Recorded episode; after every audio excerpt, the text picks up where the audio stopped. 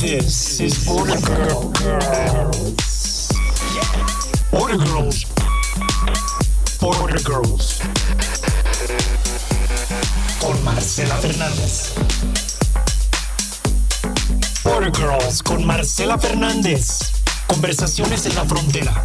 El Paso, Ciudad Juárez, Las Cruces. Inspiring and real conversations.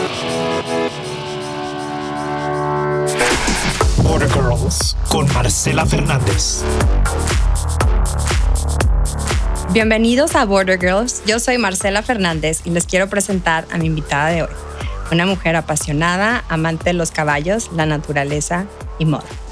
Tuvo una increíble oportunidad de un internship en Nueva York con Carolina Herrera y esa oportunidad le abrió puertas llevándole un puesto con el grupo Push de belleza y moda. Hoy en día vive en El Paso, Texas, donde desempeña como directora ejecutiva de FEMAP. Y pues hoy le doy la bienvenida a Lluvia Fierro. Gracias por venir a esta entrevista. Gracias por tomarte este tiempo. Estoy muy, muy agradecida y es un honor tenerte aquí. Muchísimas gracias, Marce, por invitarme y estoy muy, muy emocionada Qué también. padre, yo también. Estoy nerviosa. Bueno, vamos a empezar eh, con, siempre les pregunto dónde nacen, dónde, básicamente dónde creces, tu infancia, platícame un poquito de ti, de dónde eres, tus papás, Bueno, yo nací aquí en El Paso. ¿ok? Eh, mis papás, mi mamá es de un pueblo cerca de Chihuahua que se llama Matachic Ok, y mi papá es de aquí hacia Juárez, de el Valle de Juárez. ok. Entonces, nada, mis papás se conocen, mi mamá se muda de Chihuahua cuando tiene como 14 años y es vecina de mi papá. Vivían uno enfrente del otro. No. y eran mejores amigos. Con el tiempo, pues nada, se ponen de novios. Eh, Ay, qué padre. O sea, toda la vida conociéndose, como quien toda dice. la vida, pues sí, desde los 14 años prácticamente. Eh, eran muy, muy amigos. Se ponen de novios ya más grande, cuando creo que mi mamá tenía como 18 años. Ok, Eh, son muy de la edad, se llevan dos años nada más. ok. Y nada, se casan.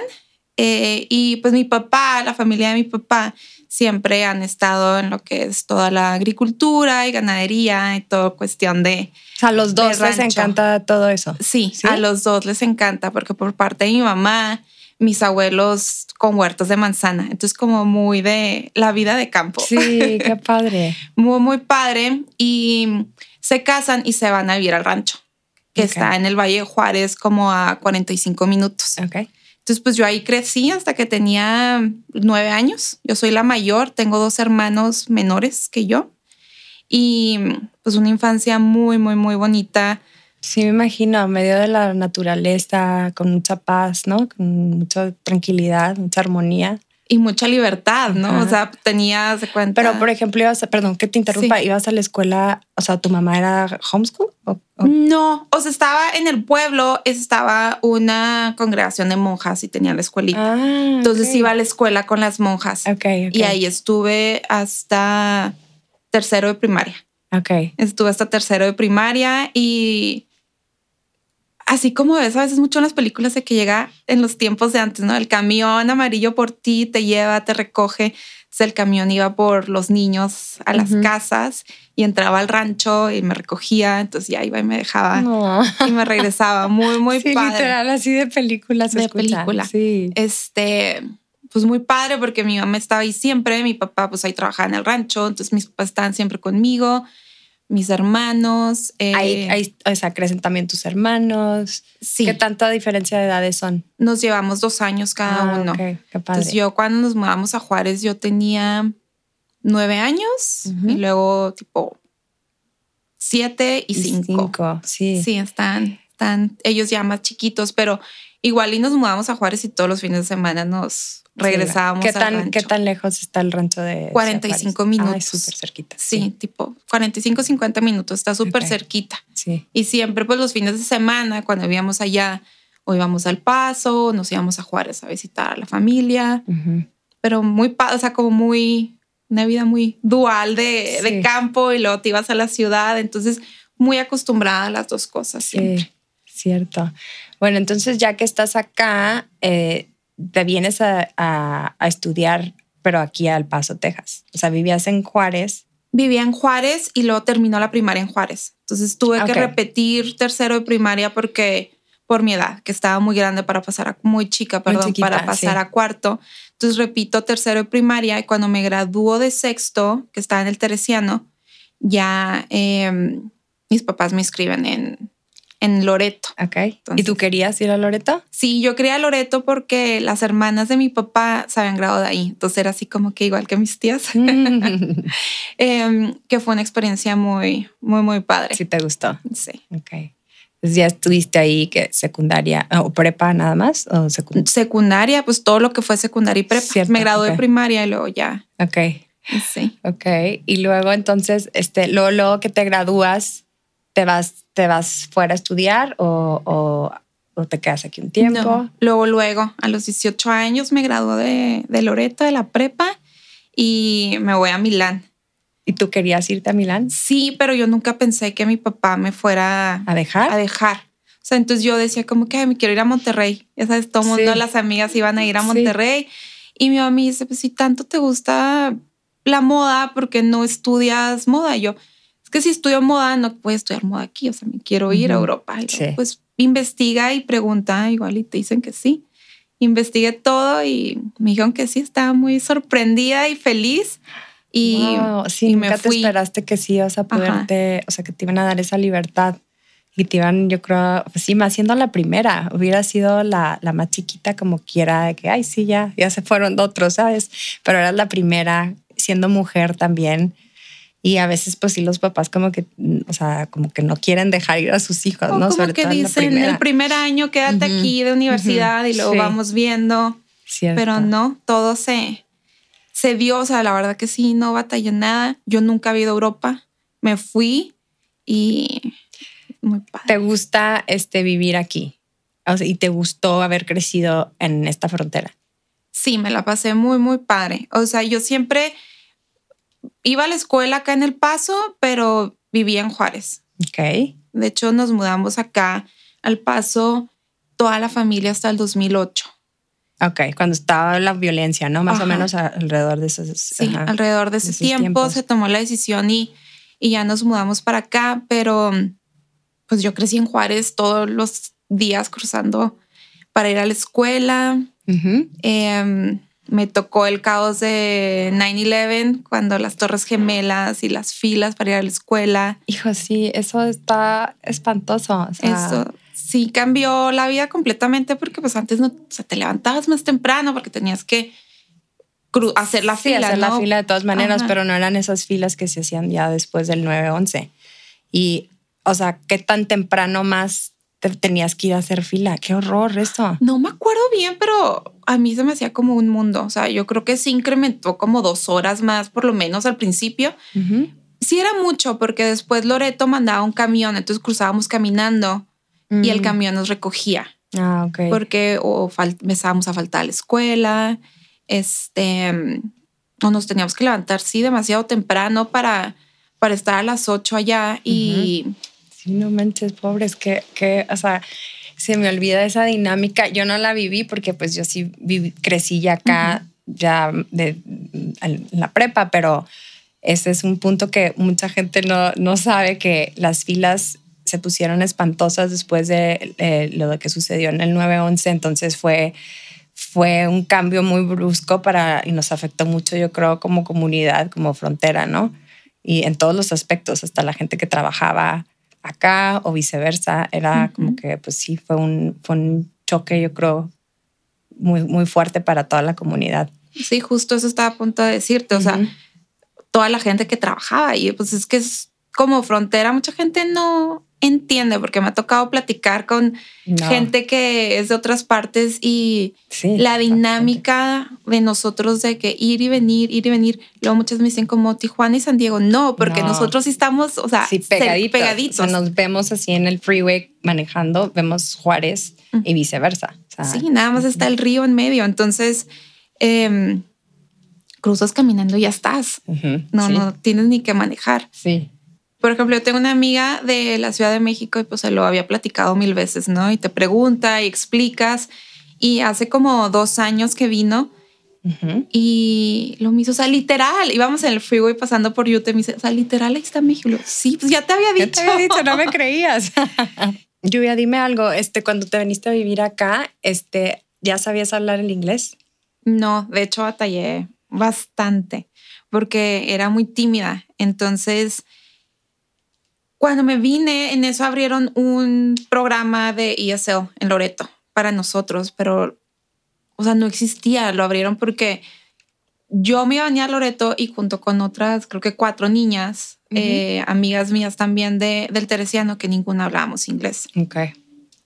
Entonces eh, dijeron, bueno, pues abrimos este Este programa nuevo. Ajá, Ujú. pero no estaban listos. Entonces se cuenta que teníamos, eh, qué mal que diga esto de Loreto, pero sí es buena escuela para el principio. Ah, pues sí, como todas las cosas nuevas, o sea, hay un Y, inicio y, y como que creo que no me acuerdo bien, pero yo creo que se les fue la maestra. Entonces estábamos en lo que era un cuarto y nos decían, hagan esta tarea.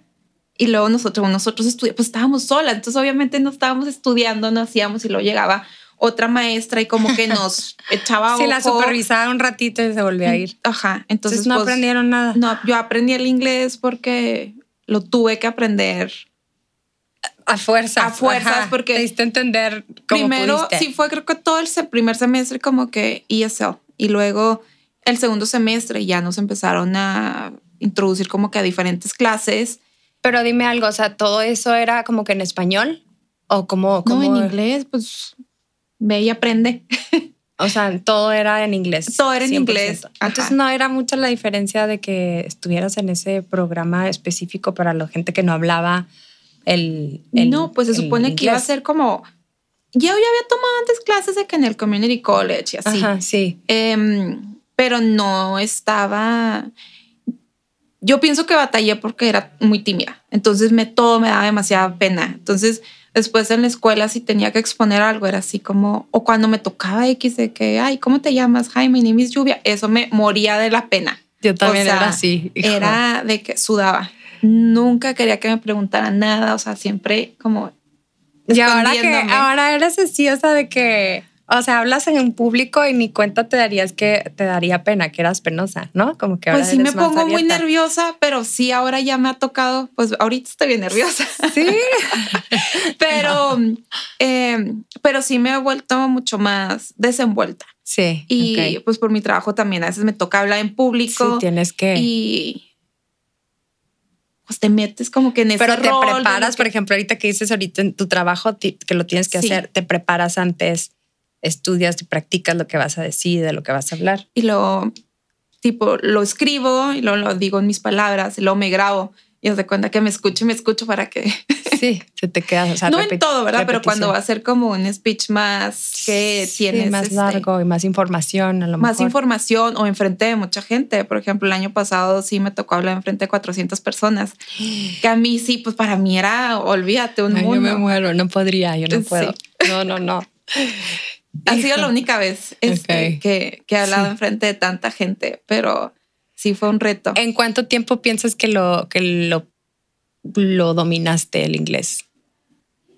Después de que ya te viniste a la escuela acá. Bien, bien, bien. O sea, no, sí, un chorro. Porque haz de cuenta que aparte en Loreto, como que ya lo entendía todo, pero nunca lo hablaba. Ok, Porque te por digo, siempre pena, estaba ajá. escondiéndome que nunca me preguntaran a mí nada. Mis amigas mexicanas, entonces éramos la mafia en Loreto, Sí, entonces puro español. Puro español. Sí. después ahí me voy a Italia. Cuando regreso a Italia me voy a Phoenix y terminó mi carrera ahí. Em, y yo era la única mexicana en mi clase. No. Entonces ahí haz de cuenta de que a fuerzas, A fuerzas. puro, puro, puro, puro inglés. Luego este, empiezo a trabajar en una boutique y mi jefa era eh, de Chicago. Entonces, hace cuenta Sí, que. pues todo en inglés, y ella o no sea, hablaba nada de español, obviamente. Nada, cero. Y ahí fue cuando realmente aprendí inglés, porque, o sea, no Lo aprender cuando empecé a hablar Sí. y a, ya. des- a, pues, ya te desenvolviste mejor, ya te sentiste con la confianza de hablarlo. Porque, Pero sí lo hablas súper bien. porque tenía que, Sí. que hablarlo, pero pues en Loreto. pues, no ¿Te afectaba tenía. en la escuela tus calificaciones? Em, o no, o, como si lo entendías, a lo mejor no te afectaba. Pues no, lo sabes escribir No necesariamente, porque en lo que más batallaba era como ciencias. Entonces no era como que necesitabas tanto el inglés, era más que no me gustaba ciencias. Sí, ok. Este, y por ejemplo, la clase de inglés e historia era como muy average, o sea, no era ni buena ni mala, a pasar. Sí, así. Las matemáticas muy buenas, este, pero pues sobreviví. Ahorita que digo, volviendo poquito al tema de Loreto, ¿piensas que Loreto fue una buena escuela en tu momento? Porque he oído diferentes este, opiniones, pero en tu, en tu etapa que viviste, ¿te gustó como la educación? ¿Estaba al nivel que necesitabas tú para ya prepararte para ir a la universidad?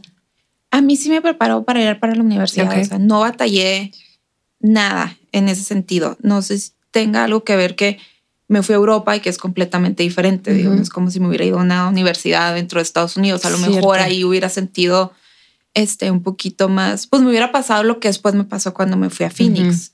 Pero igual me sentía em, preparada. Okay. Em, aparte de todo, sí siento que es una escuela que te inculca valores, que a mí se me hace algo importante. es algo que es, eh, es pues básico, ¿no? Como que, que, que vaya con lo que tus papás, junto con lo que tus papás te están enseñando, ¿no? Sí, y sí nos tenían, eh, éramos medio rebeldes, pero nada del otro mundo, o sea, nada malo, nada más nos gustaba hacer. Sí, es que este ya juntas, o sea, hacían relajo y así, pero nada, es muy sano, ¿no? Como que muy... Sí, muy sano, pero nos traían, nos castigaban de que nos llamaban a nuestros papás, o sea, había mucho control de eso que okay. pienso que a lo mejor gracias a eso nunca pasó a mayores nada. Sí. ¿Sabes? Ok, sí. Sí, pues tuviste una juventud súper pues, sana, como quien dice. Eh, bueno, cuéntame un poquito de esa etapa de tu juventud, ahorita que estamos hablando un poquito de eso. Eh, viviendo en, en Juárez, ¿venías acá al paso a, las fiestas para salir? Este, o siempre salían allá en Juárez. Siempre en Juárez. Yo pienso que también, o sea, no tenía amigas americanas, o sea, todas éramos las mexicanas que íbamos, nos veníamos para acá. O sea, nunca se mezclaban las americanas con O sea, sí en la escuela, pero no era como que hacíamos planes fuera de la escuela. Ok. ¿Sabes? siempre, lo social era siempre el mundo en Juárez con sus amigas mexicanas. Ok. ¿Crees que haya cambiado eso ahorita en estos tiempos? Yo creo que sí ha cambiado mucho eso y y veo mucho esta... Em, ¿Sabes por qué te lo pregunto? Porque una plática con una amiga americana que pues creció en, en, El Paso, eh, pues americanísima, o sea, cero hablaba el, español, pero ella decía, es que las mexicanas eran, eran bien, no te incluían, eran bien sangronas, o sea, no eran nada inclusivas y, como que yo quería hablar con ellas y como que ahora que ya creció, ya es mamá y ya tiene muchas amigas mexicanas, me dice, es que yo siempre quería juntarme con las mexicanas, como que, y sí siento que las mexicanas podemos ser un poquito más cerradas, pero yo creo, viéndolo ya con las generaciones que a mí me tocó de mis hijas, siento que ya era más mezclado, ¿no? Bueno, ya, lo que yo me toca vivir como mamá con mis hijas, pero de tu punto de vista, no sé que, si has visto una diferencia con... yo sí creo que las cosas han cambiado y evolucionado mucho para bien, porque está padre que tengamos esa oportunidad de yo aprendo de ti, tú aprendes de mí, o sea, vivimos una al lado de la otra, vamos a la misma escuela, pero al mismo tiempo somos muy diferentes. Sí. Y y es bonito también el convivir y aprender de una y de la otra y, y, aprender de pues, dos mundos diferentes, pero pues sabes exactamente lo que estás viviendo porque vives en la frontera, ¿no? Entonces me hace muy interesante ese, sí. eso, pues ese lado. Y, y lo veo ya también, por ejemplo, yo con gente de mi edad, o sea, sí siento que antes, por ejemplo, yo no tenía amigos americanos y ahora sí, y de repente unas amigas se casaron con americanos. O sea, ah, ya estamos como que en las mesas y ya más mezclados. Mezclado, Y está padre. A mí me encanta eso. Y yo pienso que eso le, me gustó mucho y me abrí más a eso cuando estaba estudiando fuera, cuando estaba en Milán, porque pues hay gente, o sea, Milán es una ciudad súper internacional, entonces... gente de todos lados, obviamente, entonces sí, pues tienes que convivir con todo el mundo, te abre un mundo. Un mundo, empiezas a ver todos los pros y cómo, pues te empiezas a enriquecer, ¿no? De poder apreciar la vida desde diferentes puntos de vista, entonces es, es muy padre. Sí, sí es padre. Dime eh, ventajas y desventajas que, que, ves, que nos ves como frontera, como comunidad fronteriza. Más que ventaja y desventaja, yo pienso que nos falta más como apreciación. Sí. Apreciar en dónde vivimos, lo que somos. O sea, es mucho como, por ejemplo, que hoy en día está muy de moda el mindfulness y todo eso, ¿no? De que uh a ti mismo. Si tú no te quieres, em, nadie te va a querer. Sí. Y estoy totalmente de acuerdo y pienso que es lo mismo con tu ciudad o con tu comunidad. O sea, si tú no la valoras, si tú no la quieres, si tú no la cuidas, nadie lo va a hacer por ti. Y si mañana vas, estás fuera y conoces a alguien y ¿cómo es Juárez o cómo es El Paso? No, pues está muy chiquito, está bien aburrido, no hay nada, que hacer. y hace mucho calor y empiezas a hablar puras cosas negativas. Pues hace cuenta que es como cuando tú empiezas a hablar negativo de ti mismo. De ti. Ajá. Entonces, cierto. Pienso que eso nos falta en ver las cosas más objetivamente y al final del día, o sea, si cambias la forma de cómo ves las cosas, las cosas que ves cambian. Y hace un gran impacto. O sea, si cambia tu, pues al final del día es tu vida y aquí vives. Entonces...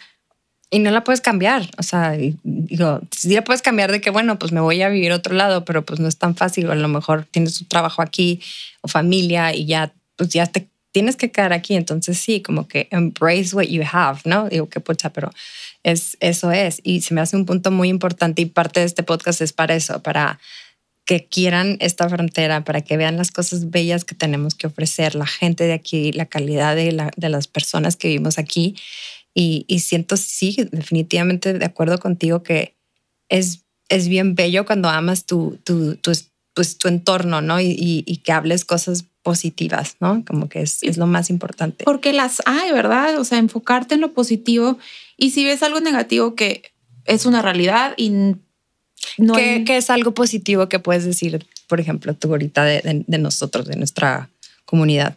Algo positivo, pues pienso que tener acceso a esa dualidad, ¿no? Y, y también ver esa hermandad binacional que ha estado creciendo cada vez más, pienso yo que un ejemplo muy simple es como lo que estamos hablando, ya hay más grupos de amistades donde son binacionales, o sea, está un mexicano y un americano sentado en la misma mesa, eh, la gente está más abierta a, hablar inglés, siento que el americano siempre ha estado más abierto a hablar español. Siempre, siempre. Les gusta hablarlo. Sí. Sí. Em, o les gusta ir a Juárez. Y les, gusta, comer allá. sí, o sea, es, es, no sé, si, si te gusta ir al cine en El Paso, ir a comer a Juárez.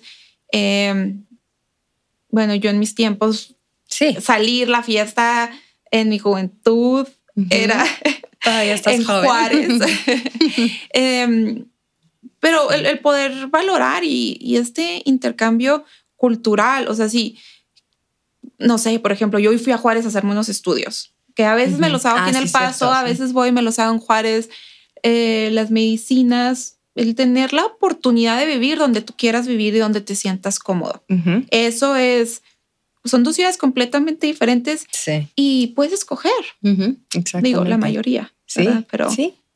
Sí, y si quieres salir a Juárez una noche y, que la gente también no, no se enfoque que Ay, está muy peligroso, también eso es un como, ya es como un sello que tenemos en Juárez de que, ay, no, no vayas a Juárez, ¿a poco vas a Juárez? La gente que vive aquí. Hay gente que crece toda su vida aquí y jamás pisa Juárez que dices que, ¿por qué la belleza de ir y venir, la experiencia? La experiencia, o sea, punto, te estás negando una experiencia más que puedes vivir. Es una experiencia. Y cada vez que vas es una experiencia diferente aparte. Sí, definitivamente. Lluvia, dime si tienes un lugar favorito donde tienes así toda tu vida yendo, que es que te encanta, ya sea la comida, un parque, algún lugar especial. Para mí un lugar muy especial es el Carolmans en Favens. Ay, sí. Porque como vivíamos en el rancho, Entonces era... Te recordaba un poquito, ¿no? También de... pues es que era el restaurante como más cerca que nos quedaba. O sea, el rancho está, de cuenta, a la altura de Favens, pero del lado mexicano. Ok. Entonces, pues cruzábamos por Favens siempre y los domingos o el fin de semana, no sé. Y era como que Carolmans íbamos muy seguido. Y ahora, pues ya no nos queda tan cerquita.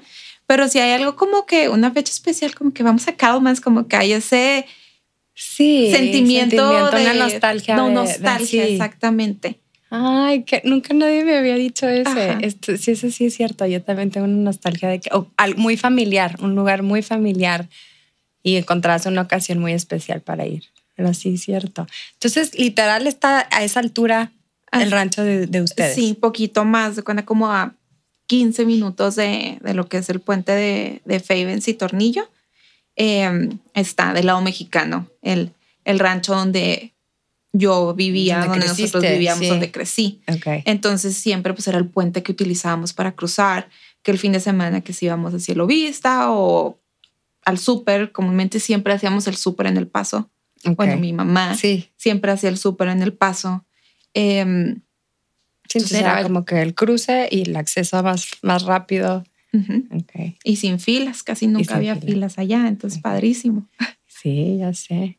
Para, pero obviamente, no, ya después que se vienen a Juárez, hacían, ¿cuál hacías de, fila del, de cuál puente? El, libre. Comúnmente siempre usábamos el libre y luego ya después, creo que los dos últimos años, dos o tres, no me acuerdo, ya tenía la línea express. Entonces ya cambió la vida y el cruce a la escuela y yo ya manejaba, ya llevaba a mi hermano a la escuela. Sí, eh, esa línea de express es sagrada, nadie la quiere perder, la cuidamos. Sí. Sí, sí, sí. de hecho, en la mañana yo no la encontraba, estaba paniqueándome de que dónde la dejé, o sea, no la puedo perder. Y ya por fin la encontré, pero sí, es así como que un tesoro, la verdad. Eh, bueno, dime, Lluvia, eh, vamos, a, vamos a que nos platiques un poquito de tu, tu parte de cuando te vas a Milán eh, ya que te dejan tus papás y todo, te llevan tus papás o cómo, cómo te vas sola. Me Cuéntanos sola. todo ese, me fui, esa parte de tu vida. Se me, muy interesante. Yo no sé por qué mi mamá no me acompañó. No tenías miedo. No sentías como que ¿a qué me em. metí? O sea, que ya me quiero rajar, ya no quiero. No, sabes que en mi casa mis papás siempre fueron muy me daban como responsabilidades y me las soltaban, o sea, deslindaban cosas en mí. Entonces yo desde más pequeña, no sé si había compras del negocio acá en El Paso, como yo tenía Línea Express y saliendo a la escuela llegas y compras y haces tal depósito o... Sí, igual eran cosas insignificantes. Sí, mandados, o sea, tenías una independencia de ser pues como que tú independiente, o sea, le agarrabas la onda a hacer cosas, ¿no? Ser independiente y como que ese sentido de responsabilidad. Entonces pienso que a mí me, me ayudó mucho porque me fui sola a Milán, digo, nunca había ido yo a Europa y llego y me metí un semestre una vez a la semana a clases de italiano, entonces me acuerdo que yo dije, llegué al aeropuerto y abrí el librito, ¿no? tratando de hablar italiano. Este, pero llegué y me quedé los primeros cuatro meses, creo, en, con las monjas del Sagrado Corazón de Jesús en Milán, porque una amiga y mamá había estado en Milán y ahí había estado. Obviamente no es como que me mandaron así. Sí, de que él se va a la libertad total. No, o sea, estaba con, algo, así que explora el mundo. Sí, estaba con las monjas y mm, los miércoles teníamos oportunidad de ir al cine y nos podíamos llegar tarde a las 11 de la noche. Todos los otros días eran las 9 de la noche en Milán, ya te puedes imaginar. Pero los fines de semana sí podíamos salir si teníamos permiso de nuestros papás y podíamos ir al antro y, o viajar, pero tenían que hablar nuestros papás y, y dar el permiso. Y nada, llegué y me acuerdo que mi mamá siempre que pues, tienes que ir al banco y abrir una cuenta de banco allá y tienes que ir a comprarte sábanas y tienes que ir a esto. Entonces como que yo solita fui y puse mi dormitorio, todo. Pienso que esos pequeños detalles sí me formaron mucho sí, ahora de grande. Me ayudaron muchísimo a... Sí, te prepararon para lo que... Sí, pues a ser como más independiente, ¿no? Y, no... menos Sí. temerosa, No tener miedo. no tener miedo y esas cosas también poco a poco me fueron formando a que tuviera menos, fuera menos tímida. Entonces, Sí. a ser más como extrovertida. Sí. ¿Te consideras todavía un poquito tímida o ya no? A veces sí. Sí. Sí, a veces sí. A lo mejor Sí. cuando es un ambiente nuevo para ti, ¿no? Como Cuando que- es un ambiente pues, como más seria, como me reservo y luego como empiezo a sentirme en confianza. Yo también creo que soy eso. Oye, bueno, entonces volviendo a Milán, este, te vas, te vas, ¿cuánto tiempo te fuiste? me fui un año. Ok. Me fui un año y me encantaba. eh, y sí, ahí mis papás dijeron, o sea, esta nunca va a volver. Vamos a regresar. Y mi papá me dijo, no, ya quédate donde tú quieras, pero en Estados Unidos. Ujú. Y nada, terminé en, en Phoenix, ahí terminé graduándome, pero sí me fui este, un verano, el siguiente verano me regresé a Italia. Y luego el siguiente verano fue cuando ya hice mi, mi internship y estuve en Nueva York y luego me, me gradué porque me gradué muy rápido, me gradué en tres años. No manches. O sea, Sí. hiciste, tomaste muchas clases o co- como, Es que son trimestres, Ah, es trimestral la escuela, entonces sí, sí avanzas Más rápido, más rápido. sí. Ok, bueno, entonces, ¿aprendiste italiano o no? Sí, ¿Más o sí aprendí ¿Sí? italiano. eh, ahorita no es como que lo hablo perfectamente, pero puedo tener una conversación que yo, obviamente yo creo que va a tener alguna falta de, Sí, de este, pronunciación. pronunciación o el verbo poquito mal o así. Pero ¿Y escribirlo también o no? escribirlo se me hace más fácil, fíjate que leerlo lo entiendo completamente. Es más que nada como ciertos bre- eh, eh, verbos, como cuando quieres hablar en futuro, ujú. como de repente se parece al español. Sí, hay cosas, sí, y, cómo lo conjugas, ¿no? Ajá, entonces es como, me lo estoy inventando, lo estoy hablando. Pero me gusta, escucho eh, música en italiano y escucho a ¿En veces serio? ¿Sí? eh, series. Ay, qué padre. Series, Sí, igual ir para seguir practicando, y, Ajá. ajá, que te sigas este. Pero es nada, o sea, sí que no se vaya. Sí, sí, qué padre.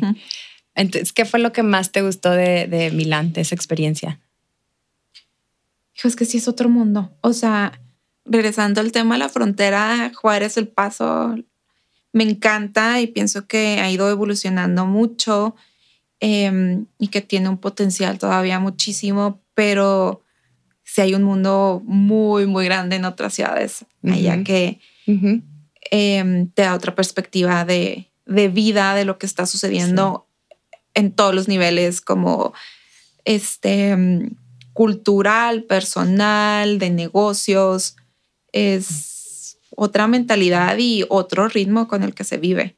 Entonces, es, es muy padre. Pienso que me abrió la mente en, en- en todos los, todos los sentidos. sentidos, sí.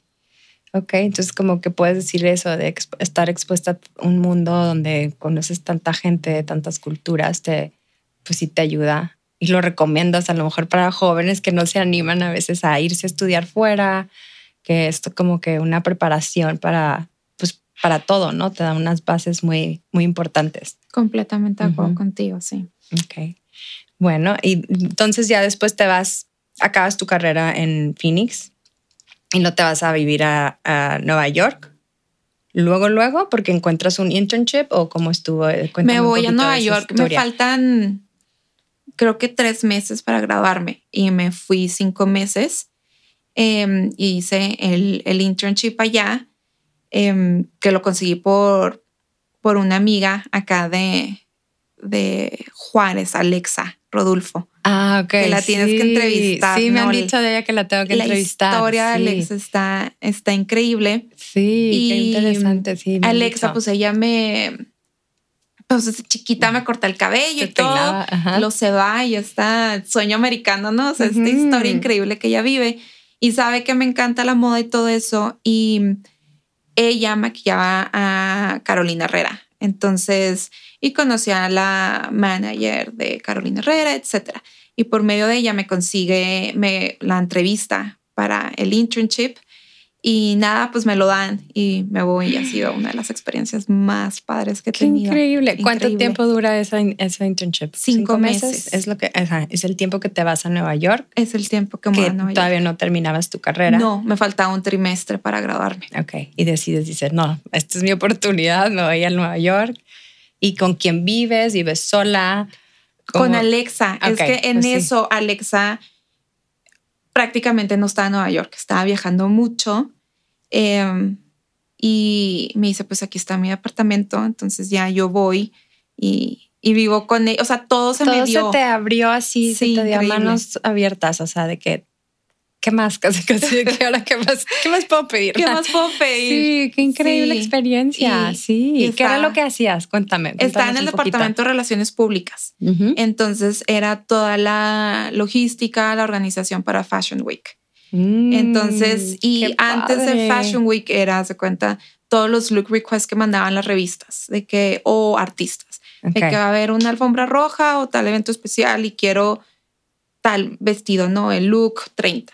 Entonces, eh, o las revistas que van a tener un editorial con tal tema y también te pedían ciertos looks de la pasarela. Entonces ya era el discernimiento de que, ok, mandamos este que se lo ponga tal artista, este que salga en tal revista, para que hubiera un como abanico Sí, una de variedad. variedad de, de los looks en sí. diferentes medios y no fueran todos que se cuenta con el mismo vestido, porque siempre hay como que el hit, ¿verdad? Que más gusta de, de la colección. claro. Y mm, estaba, pues era parte de lo que hacíamos, estaba muy, muy, muy padre, súper divertido. Y ya después era toda la logística de, de Fashion Week, de organizar, mandar las invitaciones, los editores, quiénes van a venir, dónde los vas a sentar, dónde se van a Había como un quedar. equipo de trabajo que estaban. Sí, éramos de un departamento. Era, era pequeño porque éramos cuatro personas nada más. Ok, wow. Entonces sí, no. e- Estuvo muy padre ¿Te porque pagaban en ese internship? No. No, no está bien. no, no me pagaban, pero te juro que Si lo lo gratis a con hacer, todo el sí. gusto del mundo. Sí. Y, y estaba muy bien que estuviera el equipo pequeño porque te daban como más oportunidad de participar y te daban más responsabilidades. sí, Todo aprendías más. aprendías más, Sí. sí, claro. Qué padre. Wow, qué, qué interesante. Bueno, entonces cinco meses, Nueva York, te regresas, acabas tu carrera en Phoenix, ¿correcto? Y luego te vuelves a ir a Nueva York. Me vuelvo a ir a Nueva York, me invitan a, a que vaya y los ayude a organizar el siguiente Fashion Week. Entonces me Pero fui. los de Carolina Herrera. Los de Carolina. Herrera, sí, y me voy solamente un mes.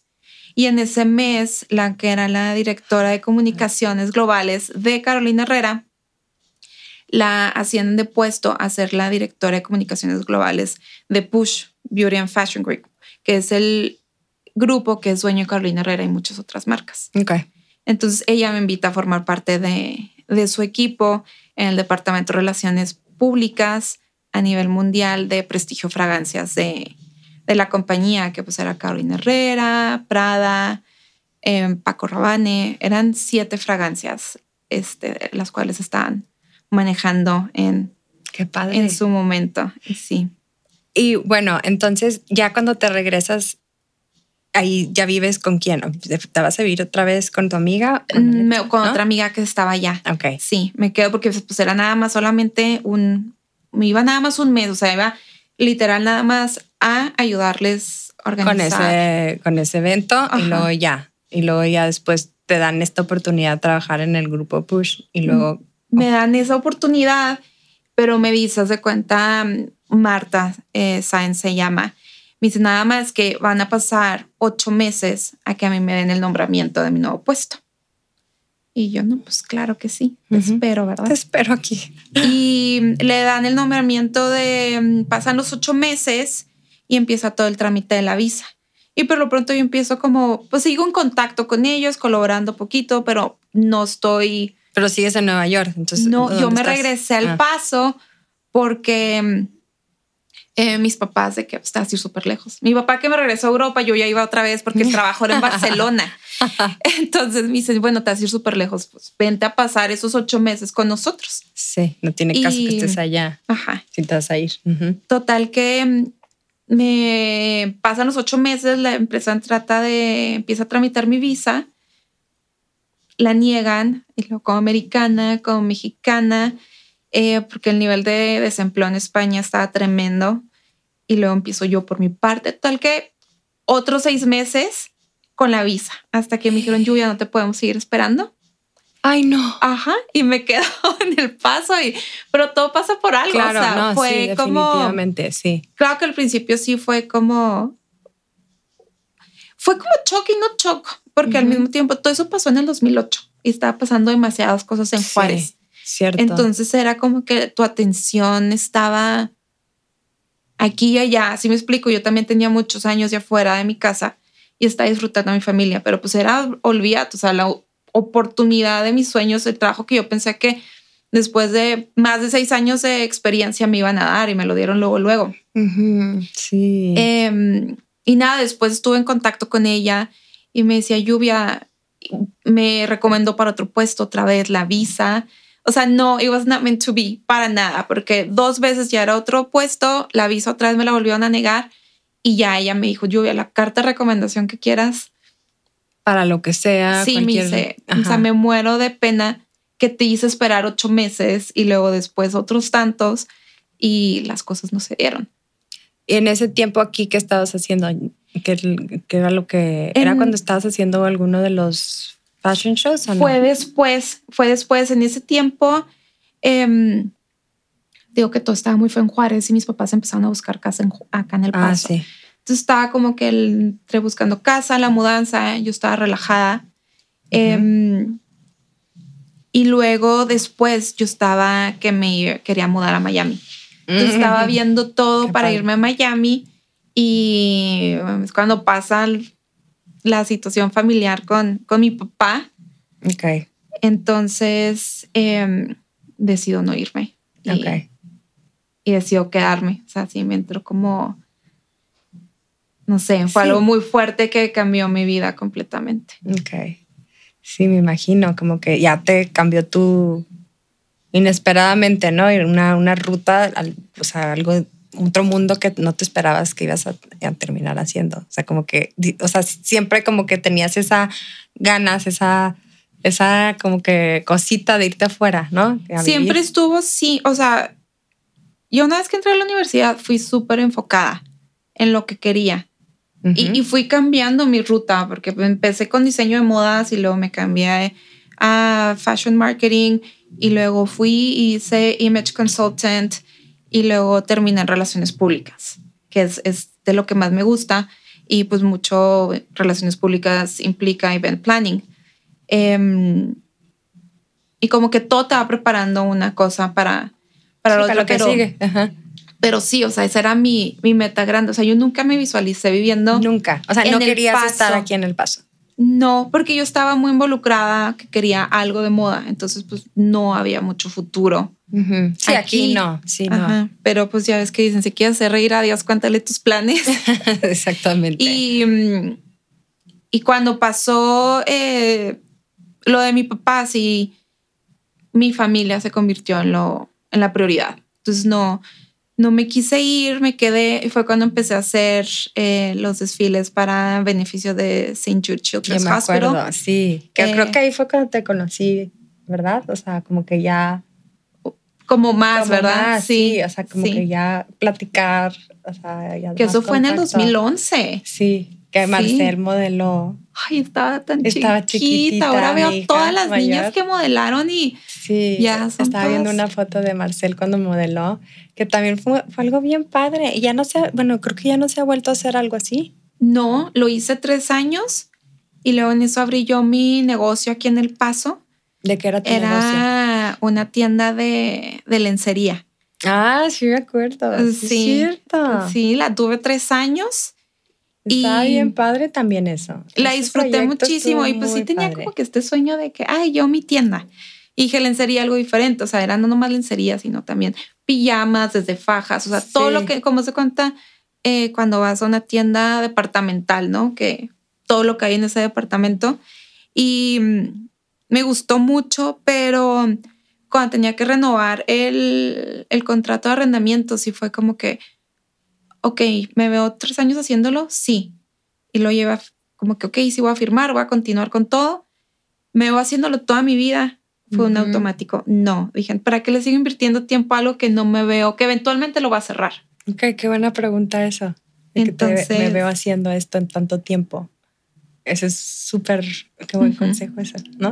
sí, un o sea, un consejo como te ves haciendo toda tu vida o que muchas veces uno pierde el tiempo, ¿no? Y te pasas la vida esperando que pase algo, lo único que pasa es la vida. Claro. Entonces. No, pero el riesgo que tomaste de hacerlo, qué padre que lo hiciste, porque eso te da un aprendizaje también. O sea, que algo te quedas, algo aprendes eh, para lo que sigue, ¿no? Pero eso de que, ok, ya lo hice, lo puedo hacer, sé que lo puedo hacer, pero no es lo que me nace. O sea, ¿qué sigue? Entonces, y no voy a perder tiempo ya con esto. Y creo que la vendiste, ¿no? ¿O qué hiciste con la tienda? No, la cerré. ¿No? ¿Nomás la cerraste? La ah. cerré. Yo pensé que la este, habías vendido, no sé por qué. no, vendí, vendí muchas cosas, todo. La verdad que me fue súper bien porque hasta los ganchos vendí. ¿En serio? Sí. todo, no me quedé absolutamente con nada. Y sí, como que se traspasó la tienda, pero fue em, porque muchos de las cosas de equipo se quedó ahí, pero era otro giro de tienda, o sea, otro nombre, otro completamente diferente. Sí, sí, sí, me acuerdo. Ay, qué padre. Se me ha olvidado esa parte de, de, tu, sí. de, tu, etapa de vida. Sí. ¿Te gustó tener una tienda? Que, que... No, no vuelvo a tener una tienda. O sea, sí me gustó, lo disfruté. Pero si tú mañana me dices una tienda. No. no, porque yo estaba muy acostumbrada de andar para arriba y para abajo, o sea, muy activa en la calle y era de repente estar estática en la tienda. Mm. Aunque tenía quien me ayudara, uno, pues las ventas nunca son iguales, ¿verdad? Cuando no, tienes que estar pendiente, sí. Y mm, días festivos es cuando la gente, tú tienes ventas, promociones, la gente va y te visita, entonces estás como que en un calendario contrario a, la mayoría de la gente. entonces tu vida social sí se, se sacrifica un poquitín. Y aparte, digo, era buen negocio, pero no era el negocio del año. O sea, tienes toda esta competencia de, del Internet que a ti te llegaba la mercancía y luego de repente ya la veías en Saks que entre las tres semanas estaba en especial. En especial, en venta, ¿no? Entonces no puedes competir con las tiendas departamentales. Y, y aparte la gente... Mejor no estaba preparada para comprar. No, aparte no apoyamos tanto los negocios locales, es una realidad. O sea, es, parte de nuestra congruencia que estamos diciendo en nuestra ciudad. Quieres que florezca, quieres que haya más lugares, vas, los apoyas, porque los pequeños negocios es, un sacrificio. Entonces, dices que los quieres tener, pero ¿qué haces? Porque dos veces al año no es suficiente para que ese negocio sobreviva. Entonces, es ser más fiel de que escoger siempre los negocios locales. locales contra las cadenas, tener esa conciencia ayuda muchísimo y haces un gran impacto. Pues, nos quejamos de mil cosas, pero ¿qué haces al respecto? ¿Qué haces para que tu ciudad sea más bonita? ¿Qué haces para que tu ciudad crezca? Y a veces pequeños detalles como esos hacen una gran diferencia. Yo que ya tuve un negocio local, te lo digo, o sea, una gran, gran diferencia. Sí. Sí, estás más consciente también para tú apoyar al local. Claro. O, o sea, cualquier negocio local vas y lo apoyas, lo promueves, ¿verdad? Sí, sí, es, muy importante eso que dices, la verdad. Y sí, tristemente la gente, pues sí se queja, pero no apoya. Y no lo hacemos por, por malos, no, por no, querer sin querer queriendo lo hacemos, literal. O sea, nomás vamos en automático y hablamos, nos quejamos, avanzamos y no pensamos, no tenemos conciencia. Sí, cierto, sí. Pero sí es tan importante como que, bueno, cuestionarnos de repente, como que frenar un poquito y decir, bueno, ¿qué puedo hacer para apoyar a mi comunidad? ¿Qué puedo hacer hoy, este día? Aunque sea una cosa mínima, pero sí es cierto, como que, bueno, vamos a comer en lugar de, no sé, ir a comer a un restaurante de cadena, te vas y apoyas, no sé, taconeta o este... Que, que ya hay muchos... Muchos restaurantes que y hay muchos restaurantes locales y muy ricos, ¿eh? que a mí eso digo, qué padre. Pero a mí me encanta ir a, o sea, siempre ando buscando restaurantes nuevos y en lo que voy, mm, o sea, jalo gente. A mí me gusta mucho hacer eso, como que sí me gusta darles ese apoyo porque siento que sí es un pues es importante, es una responsabilidad, yo siento para mí, seguir apoyando. Completamente. Algo que nos falta todavía, pienso yo, que yo también de repente este, se me va la onda y no lo hago. en el café, ¿no? Mm, o sea, vas a Starbucks o McDonald's, no sé, llega a 210 y cómprate un café. O a mí me gusta mucho trabajar de cafecitos. Entonces, ¿qué, ¿a qué cafecito voy hoy? Entonces Ujú. busco y como que voy descubriendo más lugares eh, en los cuales voy, me tomo un café, un té y trabajo en la computadora. Y hay muchos, pero Sí, sí hay. a lo mejor no tienen este, el drive-thru para que sea más fácil para ti, pero pues es un extra que puedes hacer y apoyar. Y va a estar más rico el café aparte. Sí. O sea, al menos de que quieras el... no, y vas a, vas a experimentar, ir a otro lugar nuevo, probar otro café, no siempre el mismo, a lo mejor que siempre pides lo mismo en Starbucks, a lo mejor, pero va a ser, sí, la- otra experiencia, como dices. Vives otra experiencia, estás apoyando, conoces gente diferente a lo mejor también en un café.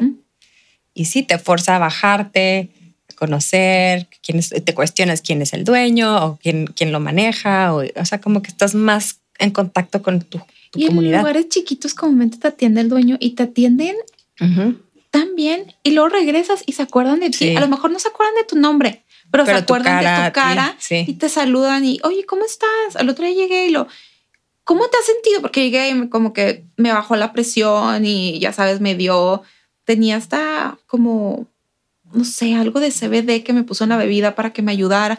Me atendió súper qué lindo. Y, mm, y después regreso y ¿cómo te has sentido? ¿Cómo te seguiste sintiendo ese día? O sea, Sí, muy pendiente, muy, atento de ti. Ajá. Sí, porque es el agradecimiento. Al final Claro. del día pienso que cuando ven a alguien, pues más leal, ¿no? Sí, cierto, sí, cierto. Qué, qué- qué importante eso, la verdad. Qué bueno que lo mencionas. Em, bueno, ahora vamos a que me platiques un poquito de, de tu pasión por los caballos. Este, sé que pues naciste, digo, creciste en, en un rancho, tu conexión con los caballos. Cuéntame esa experiencia que es para ti montar caballo. No sé, cuéntanos un poquito. Em, pues nada, me encanta. ¿Qué te puedo decir? Es como algo inexplicable. Pues crecí en el rancho, sea, casi que Sí. nací en el rancho. Sí. Em, yo, yo nací en noviembre y para el primer 10 de mayo de mi mamá, mi papá le regala una yegua, la cual se convierte en Sí, mía. sí, es tuya. Y nada, crecí con ella como hasta los 18 años. Cuando estaba en Milán fallece, la chiquita Ay. se llamaba así, mi adoración. Y, mm, pero Pues sí, no sé si te sea- ha tocado ver así en redes sociales que las niñas con los caballos, Sí. que así, o sea, era una locura, no sé, inexplicable, una conexión. Es como lo que me neutraliza. Ok, sientes Siempre como una... veo un caballo y lo quiero ir a tocar. Tienes un imán con los Ajá. caballos. Sí, ahora que el otro día estaba, andaba de viaje y estaba con un amigo noruego y pasaba unos caballos, pasamos por un lugar y había caballos y olía a caballo. Le digo, mi olor favorito y se me queda viendo como que está loca. ¡Qué guácala! Anda en ¿va? Noruega, así de que nada que ver. este, y digo, es que me transporta a mi infancia, Claro, sí, te ¿sabes? lleva- O sea, sí. yo tengo el caballo así, lo respiro y es así como... Mira, sientes una paz, ¿no? Como sí, que... es, inexplicable. Sí, me, sí, te lleva luego, luego a, ese- a esa etapa de tu vida. me encanta y, y nada, desde chiquita pues montaba, mi mamá dice que no tenía ni el año y yo ya estaba arriba nunca del nunca te, caballo. te dio miedo, nunca te caíste de un Mm, caballo. o sea, nada, o sea, nada. sí, sí me he caído, ¿Sí? pero ya más de grande, chiquita nunca. Mm. Y mm, estaba en los, en el- los barriles de rodeo, duré como en- este, compitiendo muchos años también, o sea, estaba en forma de que competencias y todo aparte de hobby. ¡Wow! ¡Qué Sí. padrísimo! Sí, sí, sí, me encantan los caballos. Ya hace mucho que no hago nada profesional, pero, Pero de sí, repente lo- quiero mi, mi escape y es así como que vámonos al rancho ganadero y montar y desconectarte Ok, es como tú, ahí recargas tu energía a lo mejor. como mi santuario de cuenta. Qué padre, qué bonito. Mm, Sí. Sabes que no, yo, yo sí siento que me intimidan los caballos. Me da miedo, no sé, como que una vez escuché una historia de un amigo que lo había tumbado el caballo y lo que pisó, no sé qué. Entonces me quedó muy grabado. Entonces siempre tenía como que ese, como que mucho miedo y que, que me va a pegar o que me va a tirar o como, como mucho respeto. Entonces, pero sí, sí te dan mucha paz cuando verlos, pero a la vez me daba como que, pues no sé, como pues intima, intimidarte, ¿no? Ajá. Es que sí les tienes que tener respeto, pero es Sí. em, sí, obviamente yo no voy como que, ay, abrazo a cualquier caballo. Pues no, o sea, lo conozco Sí. primero, poco a poquito. Y no todos los caballos quieren y no todos los caballos conectan contigo tampoco. Ok, ajá. sí. Em, sí, sí les tienes que tener. Sí, y ese de cuando estaban más chiquitos, mis hijos los llevaba a montar. Porque como que sí decía que, y yo sabía que eran, te daban como que mucha paz y, y sobre todo a los niños, ¿no? Como que Pues es que están son chiquitos. para la equinoterapia, o sea, es una realidad. El caballo tiene este, pues, muchos beneficios psicológicos y en niños con diferentes problemas los estabiliza emocionalmente Sí. y logran tener esa conexión. Pero si no sabes nada de caballos, o sea, obviamente pues, tienes que aprender a cuidarte por dónde pasar, qué tan cerca, o sea, muchas Sí, cosas. tomar precauciones. pero nada son más. hermosos. Sí. Ay, Ahorita tienes un caballo. Ahorita. Sí, la tenía en mi casa, ah, Regina, pero está muy Regina, ocupada. Regina, Regina como Regina. reina. Ajá. Este, pero es mucha responsabilidad. Entonces estaba muy ocupada y no tenía el tiempo de estarla montando seguido. Mm, Y me partió el corazón de verla en el corral, aunque estuviera grande, pero Sí. era como muy egoísta de mi parte quererla tener ahí, porque aparte desde la ventana de la cocina la veía y olvídate, y luego me estacionaba y me relinchaba y luego iba y le, le encantan las uvas. Y, pero mm, em, Dice, el no. tener tiempo de Sí. montarla, dije, no, mejor que se vaya al rancho y que ande suelta y ella es feliz allá. Sí, cuando tú tengas tiempo vas, la visitas, la Ajá. disfrutas, no la tienes ahí. Mm, Sí, es sí. egoísta a lo mejor a veces, Ujú. porque pues ellos tienen que estar más libres, ¿no? Más libre, Sí. sí, claro. Sí. Qué padre, qué, qué, qué bonito. No sé, se me hace súper especial eso. Que lo puedas tener también. No cualquiera puede tener un caballo. O sea, sí, o, o- sí. sí, muchas veces también ujú. pues creces en la ciudad y no, Ujú. pues no, ni, sí, o no tienes la oportunidad La de. oportunidad, así, no- pero no tienes el bonito. acceso. Sí, Sí, me se me hace muy bonito. Em, ahora quiero que me cuentes de FEMAP, que ahorita es donde estás trabajando y se me hace una organización increíble y yo sé que estás muy contenta y quiero que nos platiques qué es FEMAP. Hay gente que ya me ha platicado lo que es, obviamente, pero tú que ahorita estás empapándote de todo lo que, lo que es FEMAP, eh, cuéntanos de, de FEMAP. De FEMAP, bueno, este año cumple 50 años. Ya Es sé, el ah, ya vi la 50 invitación, aniversario. gracias. Sí, qué Em, increíble. Qué, Entonces, qué- qué logro, qué padre. sí, o sea, es como muchos años y luego al mismo, al mismo tiempo es poquito porque todo lo que se ha logrado en 50 años, ¿no? Es, es, es increíble cómo comenzó y en lo que se ha convertido. Yo tengo colaborando en FEMAP dos años, yo creo cumplí ahora en agosto. Como, como directora tengo desde febrero, como año y medio. Em, y pues FEMAP, eh, la misión de FEMAP es elevar la calidad de vida de las personas y las familias que más lo necesitan. Toda la labor se hace en Ciudad Juárez y pues para la gente más vulnerable, este, Sí. que más de las colonias y, y se enfoca, FEMAP son tres pilares. Lo que es educación, salud y programas comunitarios. Em, fue fundada en el, pues en el 73 por la señora Guadalupe Arispe de la Vega y mm, comenzó ayudando a una sola mujer y luego a otra mujer y a otra mujer. Y primero era mucho el enfoque hacia, hacia la mujer, empoderándolas, dándoles el información sobre cómo podían tener control sobre su vida reproductiva. Que te estoy hablando que en los 70 era como cállate los ojos, Sí. esto. ¿Cómo, cómo- cómo te atreves a hacer esto hablar los de hijos este que tema? Dios te manda, Sí, ¿sabes? sí. Pero obviamente pues eran mujeres de escasos recursos o mujeres que eran abusadas por hombres y la trata de blancas y todo ese asunto. Entonces las empoderaba muchísimo y les daba información y las iba, las empoderaba tanto que lograban salirse de ese círculo Qué vicioso en el que vivían. Entonces se cuenta que la primera una mujer y luego se convirtió en una promotora y luego la otra otra promotora hasta que se hizo Sí, un una army, cadena, una cadena sí. de promotoras Sí. que, que son los programas comunitarios. Eh, los programas comunitarios son el corazón y el alma, la identidad de FEMA, porque así fue como comenzó en, en la comunidad.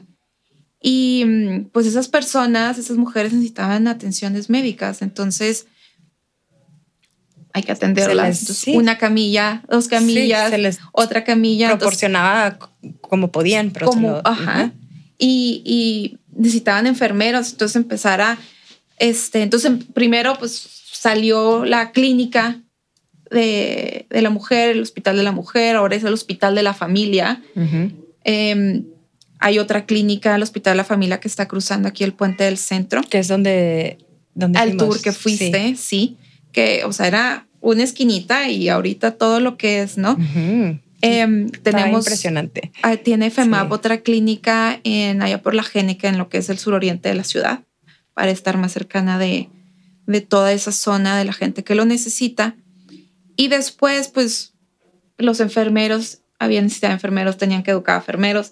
Y una necesidad va llevando a la otra, entonces se crea en el 93 la Escuela de Enfermería, que cumple 30 años este año. Ok. Y, increíble, o sea, todo es... es em, el hospital es autosustentable, o sea, hay una cuota de recuperación solamente por los servicios que se dan y es servicios de, de primera. O sea, tú así te impresionas. Hacemos tours y la gente se impresiona de verdad de porque ves la fachadita y no te esperas. No te esperas todo lo que hay, todo el equipo que hay. Trabajamos con muchas otras organizaciones que, que nos apoyan por medio de, donaciones, eh, tanto monetarias como para equipo médico. Eh, yo soy la directora de lo que es FEMA Foundation aquí en El Paso, que mm, se fundó hace 30 años con el propósito de como un brazo procurador para FEMAP en Juárez. Entonces, todo lo que se procura se va a Juárez y se distribuye entre lo que es educación, programas sociales y el Hospital de la Familia y sus clínicas, que estamos por abrir la tercera. ¿Y dónde va a ser la otra clínica? Más acá por el noroeste, de, este, noroeste, perdón, de, en Juárez, de Juárez, ajá. En, El Paso no, no han pensado hacer una clínica de FEMAP. Sí tenemos algunos planes, pero está muy así a grandes rasgos, nada aterrizado todavía.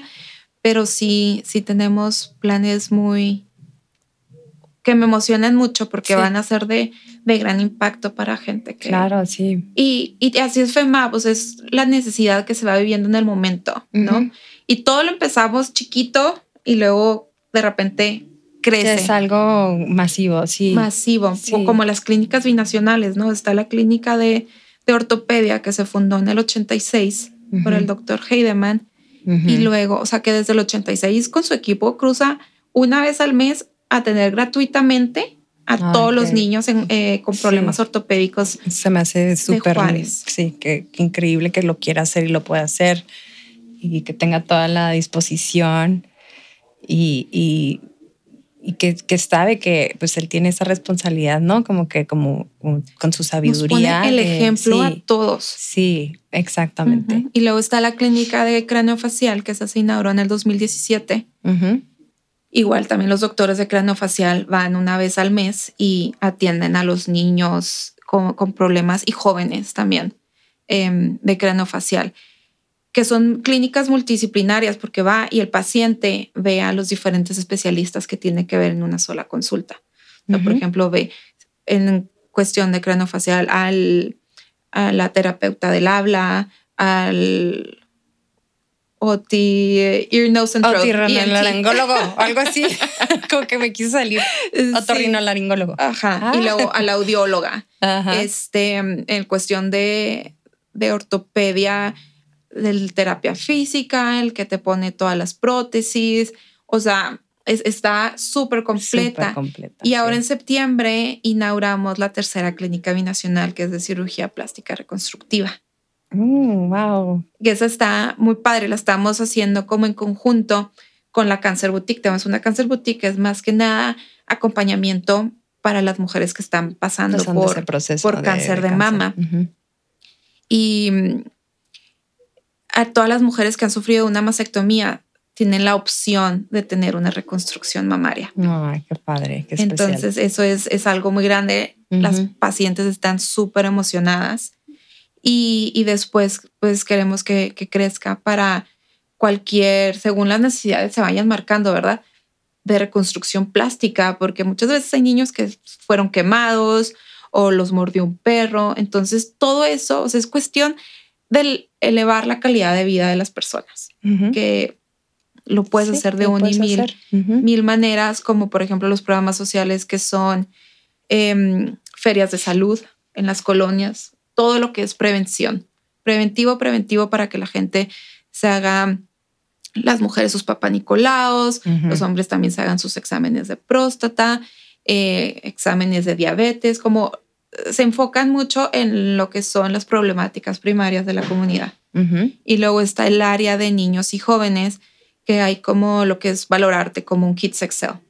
Y Mm. luego tenemos otro que es en sexualidad, tú tienes la palabra, educación a los niños, de cómo cuidarse, porque los niños en Juárez salen a las, de la escuela a las 12 y los papás están en la maquiladora o en el donde trabajen en el y están solos. Entonces, el factor de riesgo se duplica porque sí, claro. tienen esas cuatro horas Sí. solos en vez de salir al- de la escuela a las 3, Tres. 4 de la tarde. Entonces, FEMAP hace todos estos programas extracurriculares para los niños. Tenemos una orquesta donde tocan violín, guitarra, Sí, música, todo, sí, o sea, pero- de instrumento. increíble tocan, o sea, te impresionas, está muy, muy padre. Y como eso hay muchos programas, dependiendo lo, cómo se vaya marcando la necesidad sobre los...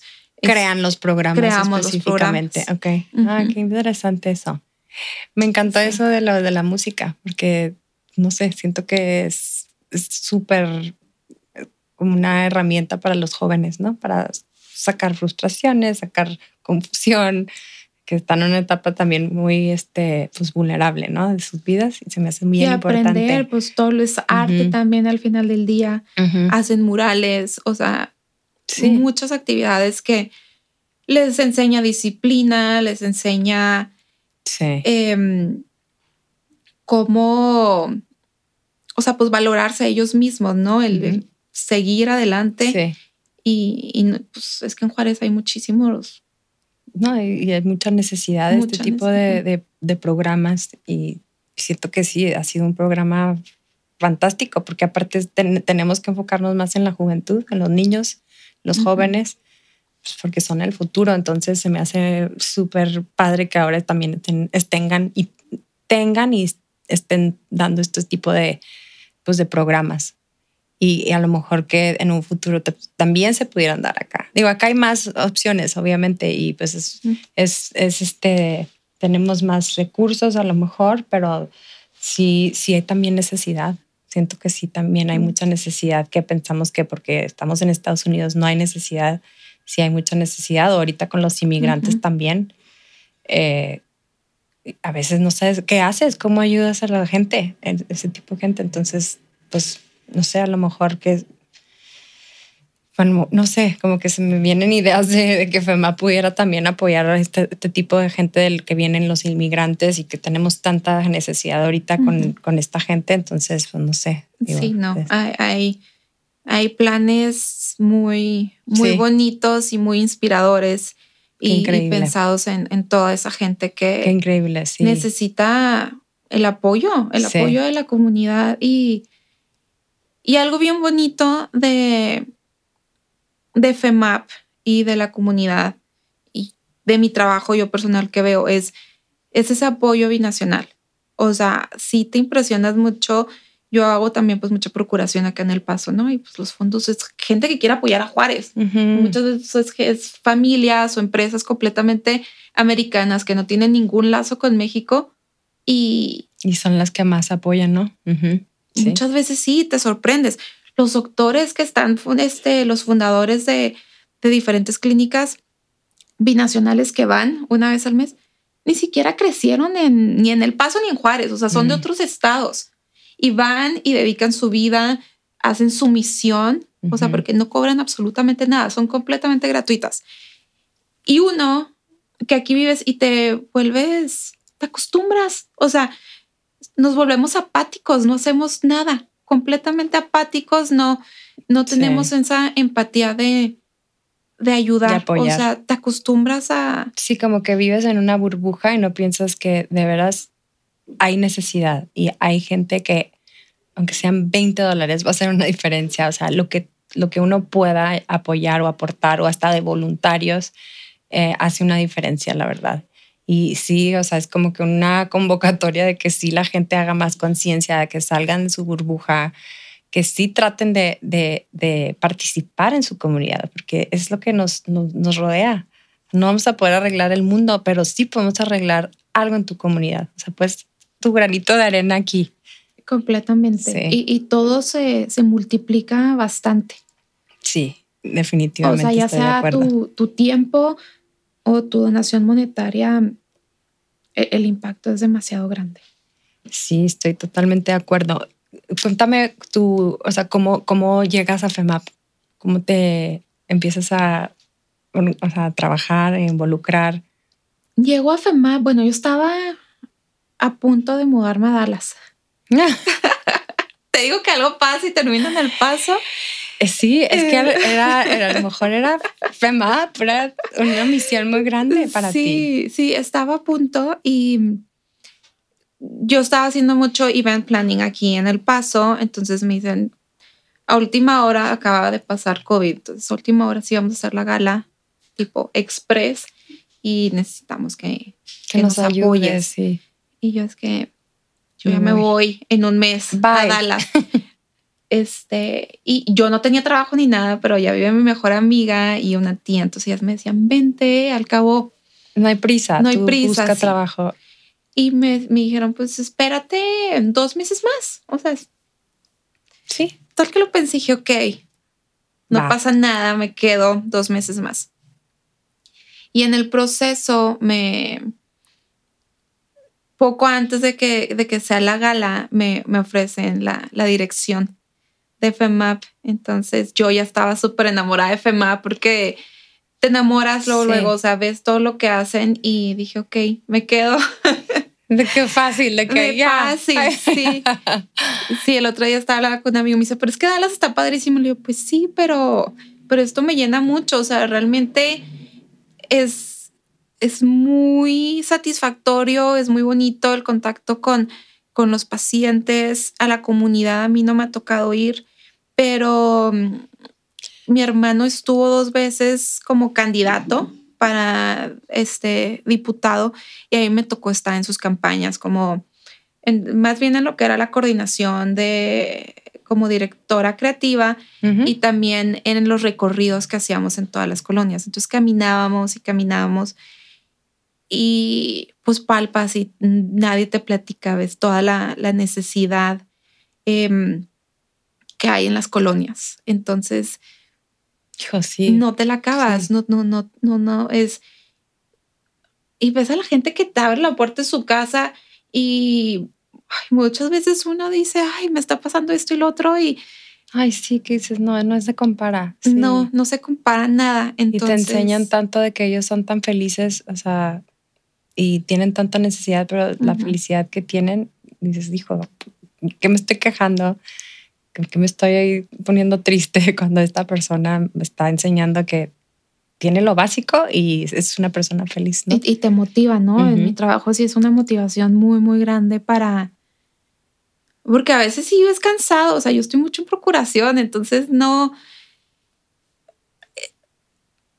A veces todo se da muy fácil y a veces hay, Sí, como en pues todos hay lados, pero sí es un... obstáculos. como en obstáculos. todo, sí. Pero cuando sientes así de Sí, que, que a veces puede ser más retador. más retador Sí. y luego te acuerdas de esos momentos o voy al hospital y es como que te No, llenas de energía y dices, es por esta razón lo estoy haciendo. Este es el motivo principal, es de toda esta gente, esta comunidad. Entonces te da otra vez todo ese aliento y esas ganas de Sí, de seguir, De seguir. con más fuerza, ¿no? Con más ganas. totalmente. Qué padre. No, pues sí, es, es bien bonita labor, me imagino, y qué padre que lo puedes hacer. Y pues, este, y no sé, se me hace, es un regalo también que, que puedas estar participando en, en este, en esta organización tan, tan increíble. Y, y pues no sé, por algo te has quedado, no, no, quería, no quería, Dios no quería que te fueras de, este, de esta frontera. De esta frontera que me tiene. Qué padre. Algo que te hubiera gustado a ti estudiar, una carrera aparte de lo que estudiaste, que se te haya quedado las ganas, o que dijeras, hijo, ¿cómo no hice una maestría en esto o no? Em, sí, de repente sí me dan ganas de, de hacer una maestría, pero estoy indecisa todavía. Okay. Como en qué, qué dirección tomar, pero sí eh, es algo que me gustaría. Respecto a carrera, no. O sea, yo soy muy creativa, entonces me encanta todo lo que aprendí, lo que, okay. lo que estudié. O sea, sientes que estás haciendo lo que, algo que, un anhelo, algo que anhelabas. Sí, tengo, tengo un proyecto personal que, que quiero hacer y lo tengo entre ceja y ceja y lo iba a empezar a hacer y en eso llegó COVID y me quedé con mi boleto de avión y todo porque me iba a ir a hacer como que toda la investigación de eh, después de COVID. Bueno, llegó FEMAPI y ha sido Sí, no, Llegué y me tocó el 50 aniversario, entonces como paso doble en, en cuestión de, de, trabajo y eventos, y, pero pues muy padre también. Pero sí es algo que quiero, quiero retomar, es algo creativo. Entonces, bueno, en su es, tiempo, es como, digamos, mi hobby, ah, no sé, pero si lo puedo hacer como negocio también me, me encantaría. Te encantaría, te llenaría mucho. Ok. Bueno, pues ya después que lo hagas no lo compartes.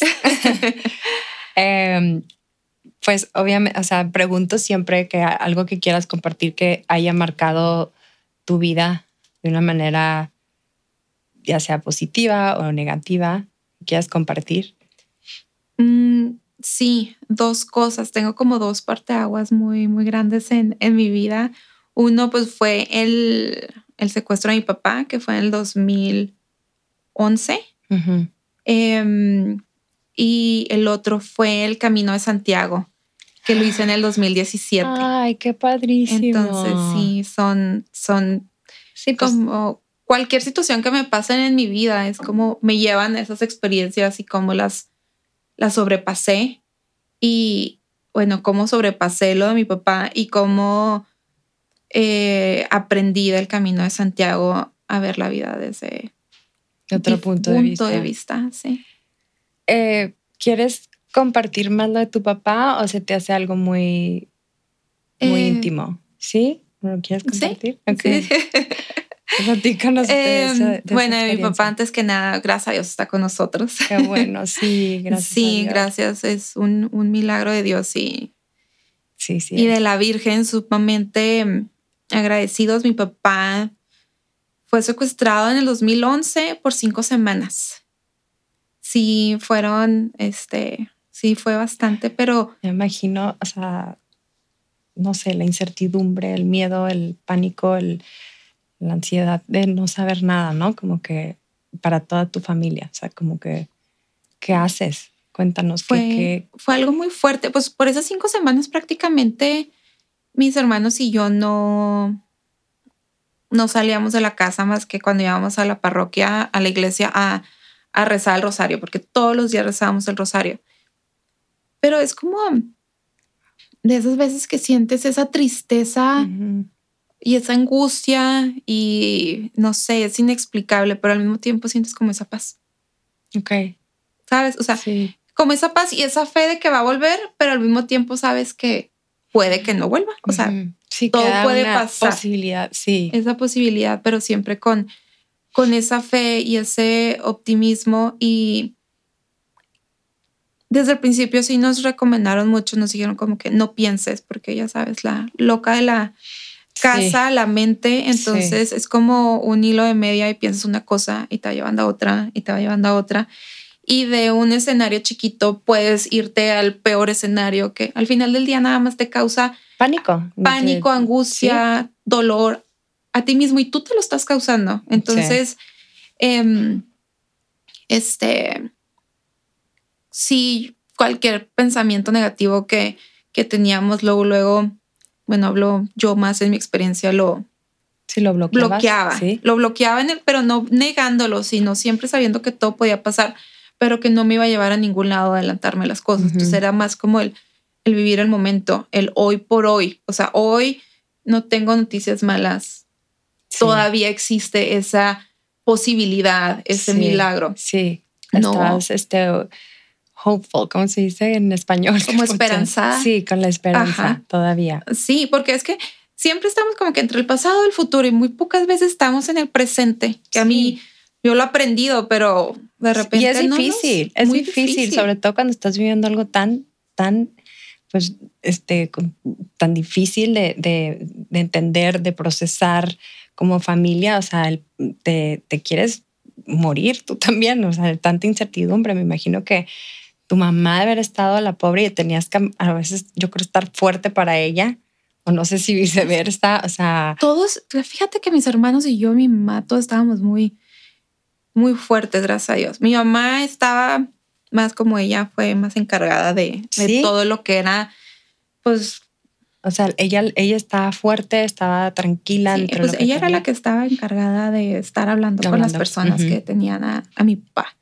Entonces, sí, no mis respetos, la, yo pienso que como que había una fuerza mayor, había demasiadas oraciones a nuestro alrededor, nosotros rezábamos mucho y pienso que eso fue principalmente lo que nos dio la paz y, poder, este, que ese paso tan amargo fuera un poco más, más llevadero. O sea, fue, yo me sorprendí tanto de, es que no es que no tengas olor, o sea, es como es muy inexplicable. Por ejemplo, a mí me acuerdo mucho el día, y era un día del padre, que mi mamá me dijo como, es que ya hace varios días este, se pagó el rescate y no nos han hablado. Entonces prácticamente es como, ahí sí ya preocúpate, ¿no? No, me acuerdo que me quedé callada y, ya me fui sola yo a, a, procesarlo. A procesarlo.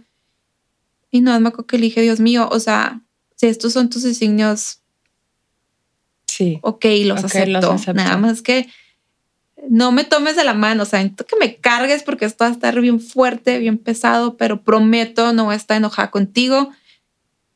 Lo acepto. Y pienso que al final del día todo en esta vida es la aceptación. Ay, sí, quiero llorar. Soy bien chillona, pero sí es cierto. y es lo que más trabajo cuesta.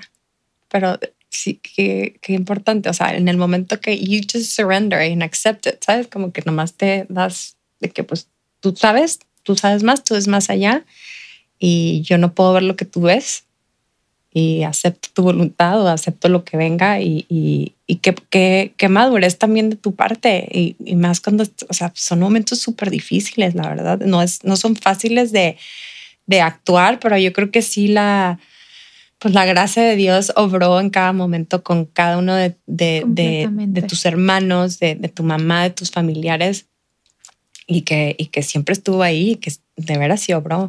Que, sí, o sea, estaba acompañándonos.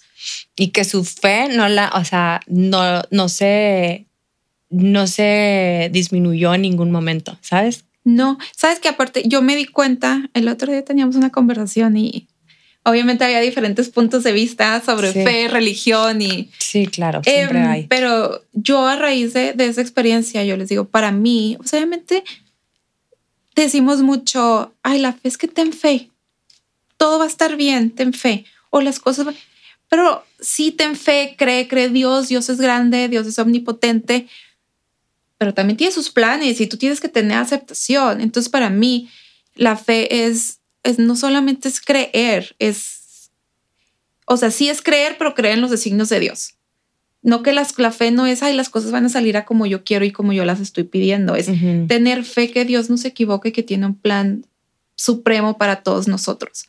Porque, ¿qué pasa si mañana tienes fe y las cosas no salen como uno quiere? Yo me siento sumamente agradecida, afortunada, bendecida, otro nivel, que mi papá está con nosotros pero que entonces si mi papá no hubiera vuelto, yo ya no iba a tener fe.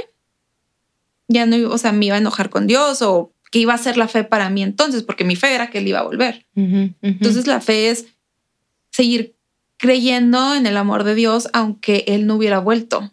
Dios me ama, o sea, no matter what, siempre está ahí.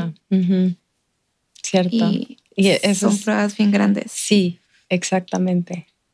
Y, y a veces sí, como dices, a veces sí, pues ten fe, es fácil decirlo, pero ya que lo estás viviendo, es cuando son las pruebas de que, hijo, no, sí, o sea, sí tengo fe, o voy, o decido tener fe y, y esperar y, y no aferrarte a lo que tú quieres hacer, porque sabes que Él te ama y te va a dar lo que tienes que vivir y lo que Él quiere para ti. Sí, cuántas veces no nos quita cosas del camino que uno quiere o está aferrado y luego pasa el tiempo y dices gracias a Dios. Ay, gracias, sí, me libraste de esto y no lo veía, pero gracias, sí. Qué importante eso, este, no sé, como que a veces sí me, me gusta estas conversaciones que hago también para los jóvenes o las, las jovencitas, ¿no? De que siento que vivimos en un mundo súper eh, impaciente ya, porque todo está a, nuestro alcance, todo lo tenemos en un celular, en la computadora, eh, el social media también puede ser espantoso.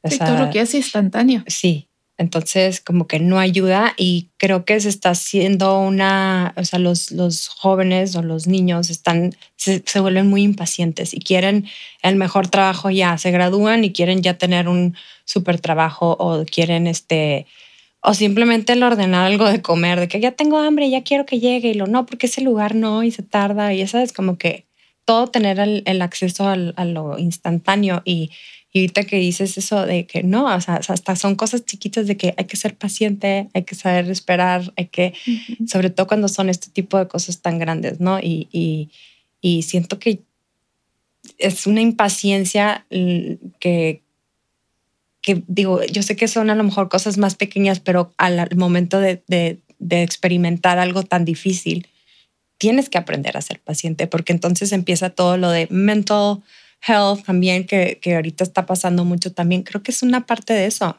porque todo te causa ansiedad, porque no es en tu momento, porque lo quieres ya, o porque ves que, este, no sé, ves que a alguien le pasó en el Instagram que, no sé, como Pienso que... por eso ha crecido mucho lo de mindfulness, porque hay una necesidad de todos de querer estar presentes y no sabemos cómo estar presentes.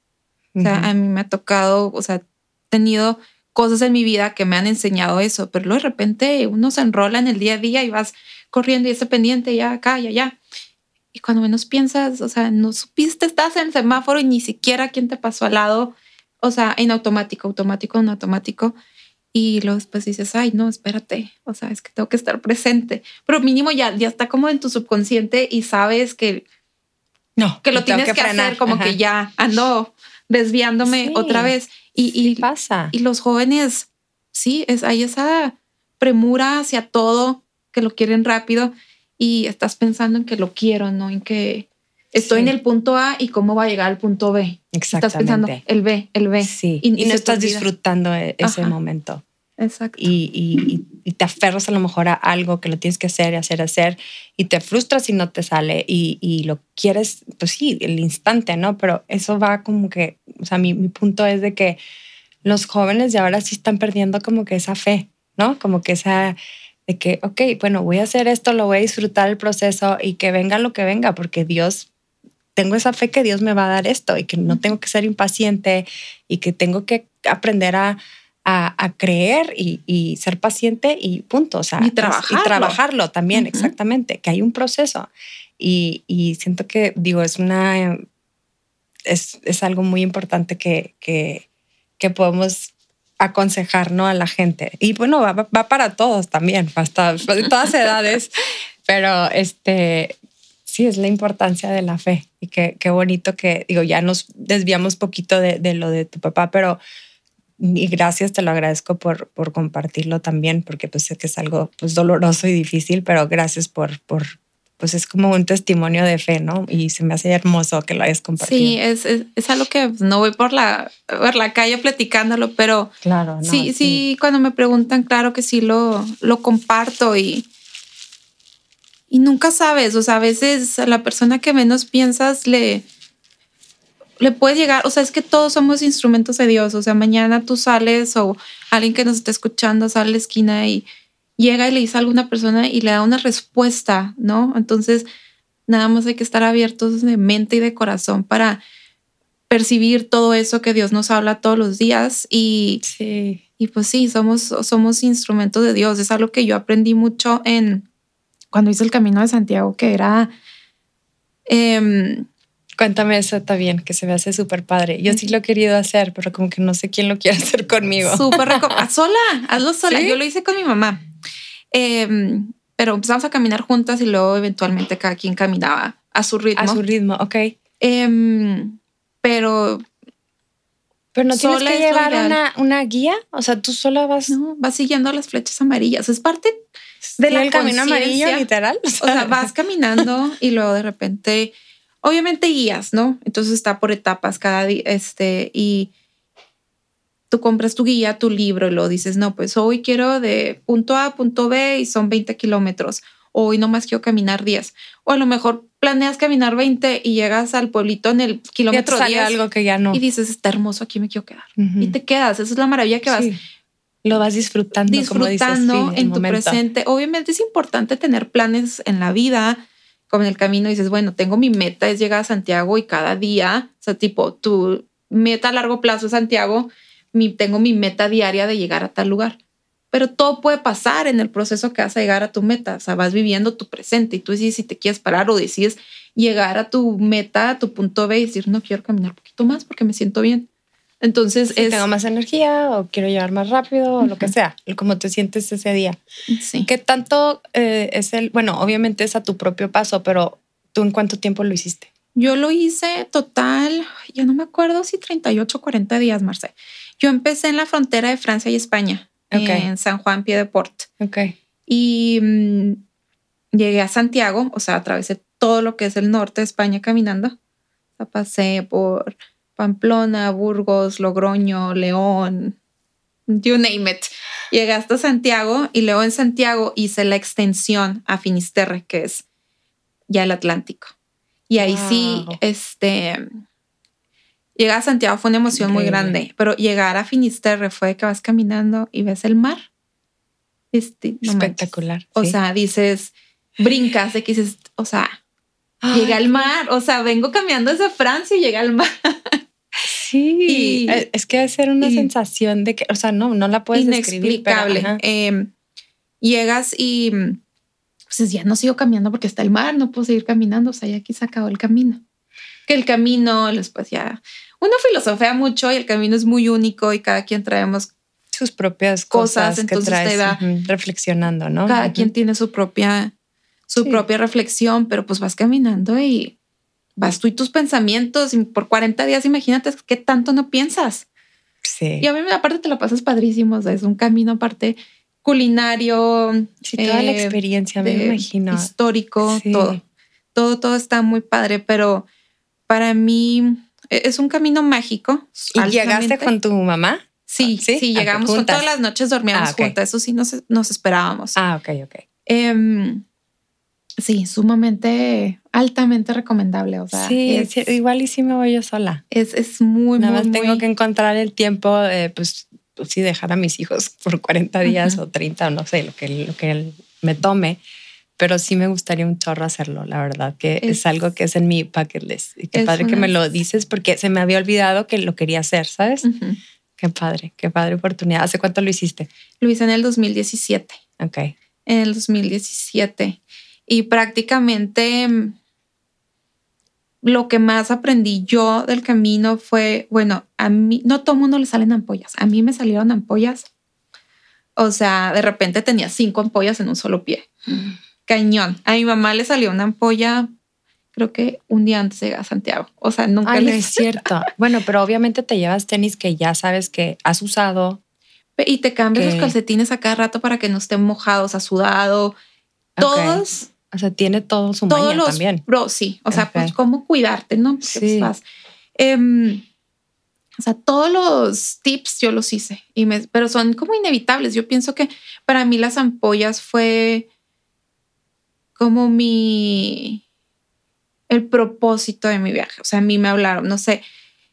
Para mí las ampollas es como todo eso que te molesta día a día o tus problemas o tus pesares o Sí, cualquier tus cosa- propios sentimientos negativos o tus bloques que puedes tener. Negat- no sé. o dolores, del corazón, ¿no? O sea, esa cruz que tú traes cargando todos los días, que es muy personal de cada quien. Claro. Entonces, al final del día, no sé, yo tenía las ampollas y empiezas a caminar y pues olvídate, te duele en cañón y luego tú tomas la decisión si quieres ir pensando, me duele la ampolla, cómo me duele ¿o el pie, cómo me duele el pie, cómo me duele el pie, o qué hermosa estoy cruzando los Pirineos de Francia, o qué hermosa estoy viendo este Wow, paisaje. Sí. Entonces, donde tú pones tu atención. Entonces, como en la vida, o sea, quieres poner tu atención en lo que te duele, en, en tus problemas sí, o en lo bueno que te está dando la vida. O sea, el enfoque totalmente. Y te juro que dejas de poner la atención a las ampollas y te dejan de doler.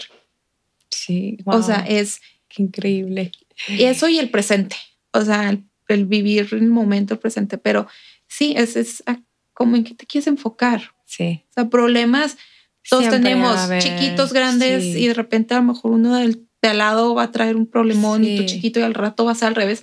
No sabemos qué nos depara la vida, pero es, Sí, es- es- es- definitivamente. Es, el, es el enfoque. Y aparte vas caminando y digo, tienes mil tiempo para pensar mil cosas y de repente puede llegar la persona que menos piensas a platicar contigo y te da tu respuesta. O sea, pues digo, como instrumentos de Dios, ahorita yo compartí lo de mi papá y yo no sé, a lo mejor a alguien le sirvió de algo Sí. que no relacionado, pero a lo vio sí, desde otro punto de vista. Y así te pasa. Y a lo mejor esa persona en tu vida la vuelves a ver. O hay gente que te la sigues topando todos los días y terminas el viaje con ellos. Y se vuelve como tu familia, pero también una gran lección de vida que tú, muchas veces ellos son instrumentos para que tú aprendas o tú eres instrumento para que ellos aprendan algo. Ok, sí. O sea, es, es como ese... O, ah, o de ambos lados. O de sí. ambos lados, claro. Qué bonito, qué padre. Sí. Ya me, me Lo tienes que hacer. Sí, lo voy a hacer. Vas vas a ver que sí. motivando. Sí, me das todos los tips, pues. Claro, sí. Te la Este- pasas padrísimo, es súper divertido. Sí, sí lo quiero Hay, hacer. hay un momento, obviamente, la primera etapa es así como, El inicio, ¿no? A lo y mejor. este éxtasis de entusiasmo y todo es precioso y conoces gente y Sí. vino todos los días y comida deliciosa porque aparte vas comiendo como la comida local y de temporada. Entonces es, digo, Sí, bien variado, ¿no? bien Todo. variado. O sea, es, es un viaje culinario también. Sí, me, me Em, imagino la experiencia de ser súper enriquecedora en todos los aspectos. súper enriquecedora. Y luego de repente llegas a lo que es, em, digamos que la segunda etapa y es más como la meseta de España y es un poquito más monótono y luego ya estás más cansado. Empiezas a querer claudicar de que ya aquí ya no quiero, mejor tomo un camión y tu mente te empieza a autosabotear como es en la vida con Sí. muchas cosas. Y sí, a con lo mejor hay días más malos que otros y no siempre vas a estar con la tal la energía, la alegría. Y a lo mejor estás cansada, tra- traes apoyas, pero es como que no te rajas y sigues adelante y, sigues. tienes que, pues, entrenar a tu mente, ¿no? Para que esté disfrutando y, como dices, enfocando tu atención a, a lo bueno, a lo bonito, a lo que Dios te quiera dar en el momento, ¿no? Y luego pasas ese momento y empiezas ya a ver la vida otra vez y el, la Ay, emoción de ya voy a llegar, ya voy a estar aquí. Qué Pero es como todo en la vida, o sea, todo tiene, tienes un proyecto. Qué emoción, no sé, voy a poner este podcast, la, la, la, y Ujú. todo, toda esta emoción. Y luego empiezas ya el día a día y pues toma trabajo y Sí. dedicación y Sí, sacrificio. sobre todo la, la la editar es lo que más me, ah, es lo que a veces me frena a y seguir. dices, pues igual y no está tan divertido, ¿verdad? y, y que empiezan las la mente a La querer como mente. autosabotear tus, Ujú. tus, tus propios planes. sí, y, y querer claudicar, pero con la persistencia y luego de repente, sí, ok, no, sí, es que sí me encanta, lo disfruto y empiezan a ver esos frutos exacto. de todo. Entonces, exacto. como que sí. pienso que el camino es para cada quien es personal, pero es una metáfora de la vida o de tu propia vida, lo puedes ver desde diferentes puntos de vista. Sí, sí, cierto. Entonces, muy enri- enri- enri- Sí, enriquecedor. Enriquecedor. Eso. Sí. Qué bonito, Lluvia, qué linda. Me encanta cómo piensas y todas estas experiencias que nos estás compartiendo se me hacen súper, que nutren, ¿no? El alma, de veras. O sea, a mí ya me estás, o sea, a mí ya me estás haciendo una diferencia en recordarme de ciertas cosas, en cómo la actitud que tenemos que tener a veces hacia lo que estás viviendo en ese momento, ¿no? Entonces, Qué bonito. Ay, no, ya quiero llorar, pero, Ay, Mar. pero qué bello, gracias. Lluvia, este, ¿algún reto que tengas ahorita en específico en esta etapa de tu vida? Hijo, un reto que tengo ahorita en mi vida es, yo creo que mi trabajo. O lo que pasa es que, no sé, tienes esta, esta meta, ¿no? No sé, 10 pesos. Ujú.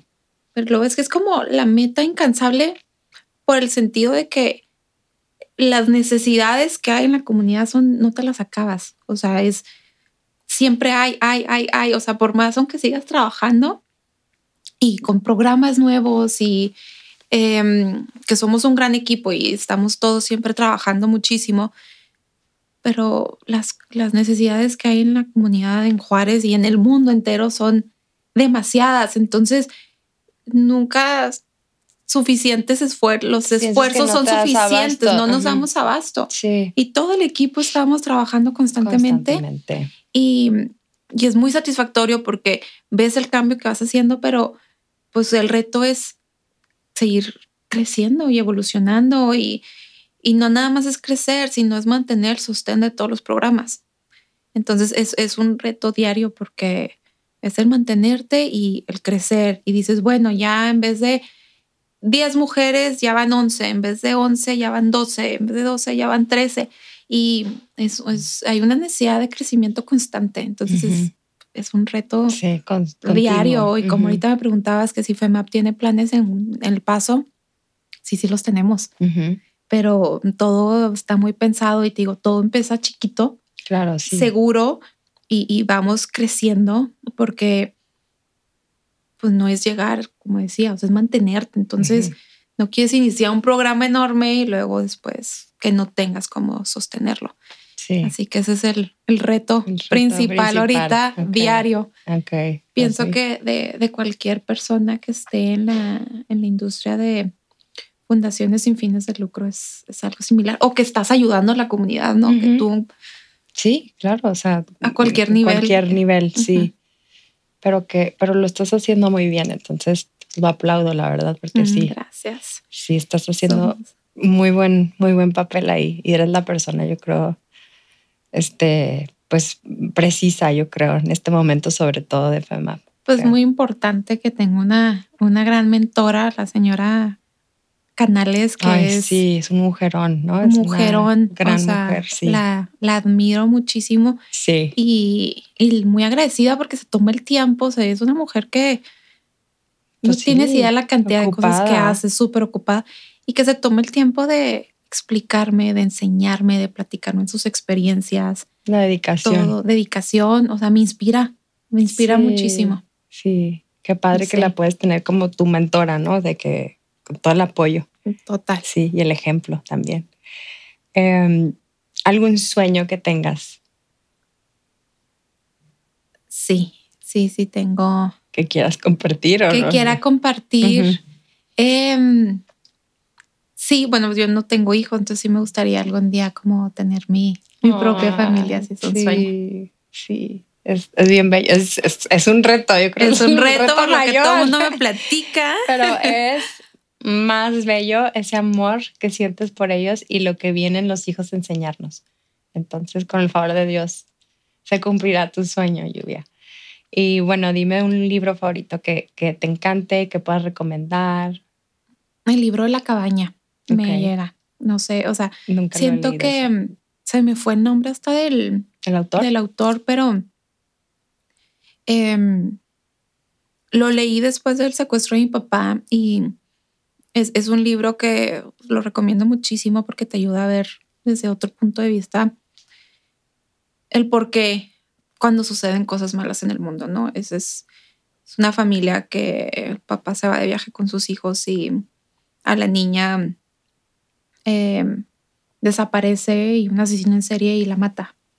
Entonces se encuentra con después un encuentro y es con Dios Padre, Dios Hijo, Dios Espíritu Santo.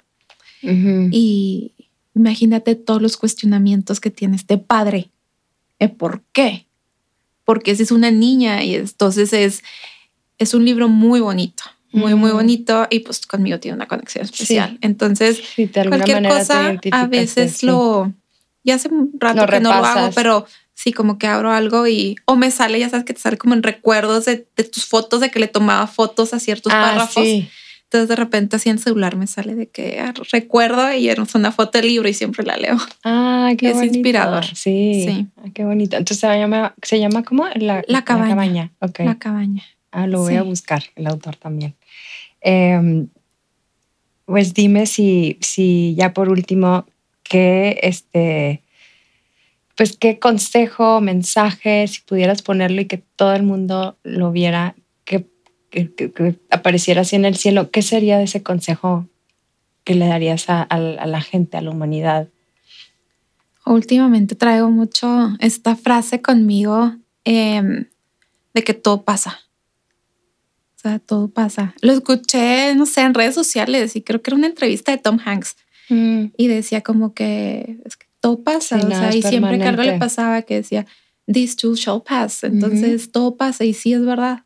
Sí. Todo, sí. todo pasa. O sea, Todo pasa y todo hay un constante cambio, ¿no? ujú. De la vida. O sea, entonces y tienes que. estás que- sin trabajo, ya te despiden, ya llegar otro trabajo. eh, no sé, la Sí. situación que tú quieras, muy difícil, o algo, se te va una persona de tu vida muy importante. Pues todo pasa, o sea, igual y es- ese dolor a lo mejor sigue ahí, pero el dolor intenso pasa, aprendes a vivir con todo. Si me Claro. explico, es el poder seguir caminando. Sí, qué bonito. Sí, sí. gracias por compartirme ese, ese mensaje. Y pues bueno, este, te quiero agradecer por este espacio que me hiciste esta chillar, literal. Eh, lo disfruté mucho. Gracias por abrir tu corazón, platicar experiencias pues difíciles también. Eh, ha sido muy, muy, muy gratificante para mí esta entrevista y, y pues me da un orgullo tenerte aquí. Eres una gran mujer, eres un ejemplo de, de, pues de ser humano para, para esta comunidad y pones en alto a, a, a las mujeres fronterizas, la verdad. Sí, representas un, un ejemplo muy, muy bello y muy importante y pues de todo como que de fortaleza, de bondad, de nobleza y, y pues no sé, te agradezco tanto que, que, hayas aceptado mi, mi, mi venir a esta entrevista y pues queda pendiente a lo mejor hacer otros de temas más específicos. Me encantaría seguir haciendo este, entrevistas contigo de cosas más específicas o si tenemos que hablar más a fondo de FEMAP, eh, a lo mejor con la señora Canales que tú también estuvieras aquí. Pero pues no sé, ha sido muy, muy, este, muy especial este tiempo y, y pues gracias por, por apoyarme y por estar aquí. Estoy No. muy agradecida. Al contrario, muchas gracias por la invitación y ha sido una experiencia muy bonita. Lo he gozado mucho Sí, también. y, y no sé, a veces uno piensa las cosas, pero el hablarlas, el expresarlas y conectar con gente, eh, en este caso contigo aquí, ha sido una experiencia muy bonita y me siento muy afortunada. Muchas gracias, Marce. No, gracias a ti, gracias por, por creer en este proyecto que, que, que inicio y por creer en tu frontera, por, por creer en la importancia de, de pues, apoyar siempre a tu, a tu comunidad y darle ese valor a, esta comunidad fronteriza. No, pues nos estás poniendo el, el ejemplo a todas. O sea, esto es lo que tenemos que hacer. Ir por tus Gracias. sueños, lo que quieras, lo que te motiva y el estar aquí, el ser persistente, pienso que, que eres algo, un ejemplo muy aspiracional para, para todos y todas. Gracias, qué linda. Igualmente es mutuo. Y pues bueno, este, yo soy Marcela Fernández. Gracias por escuchar Border Girls. Hasta la próxima.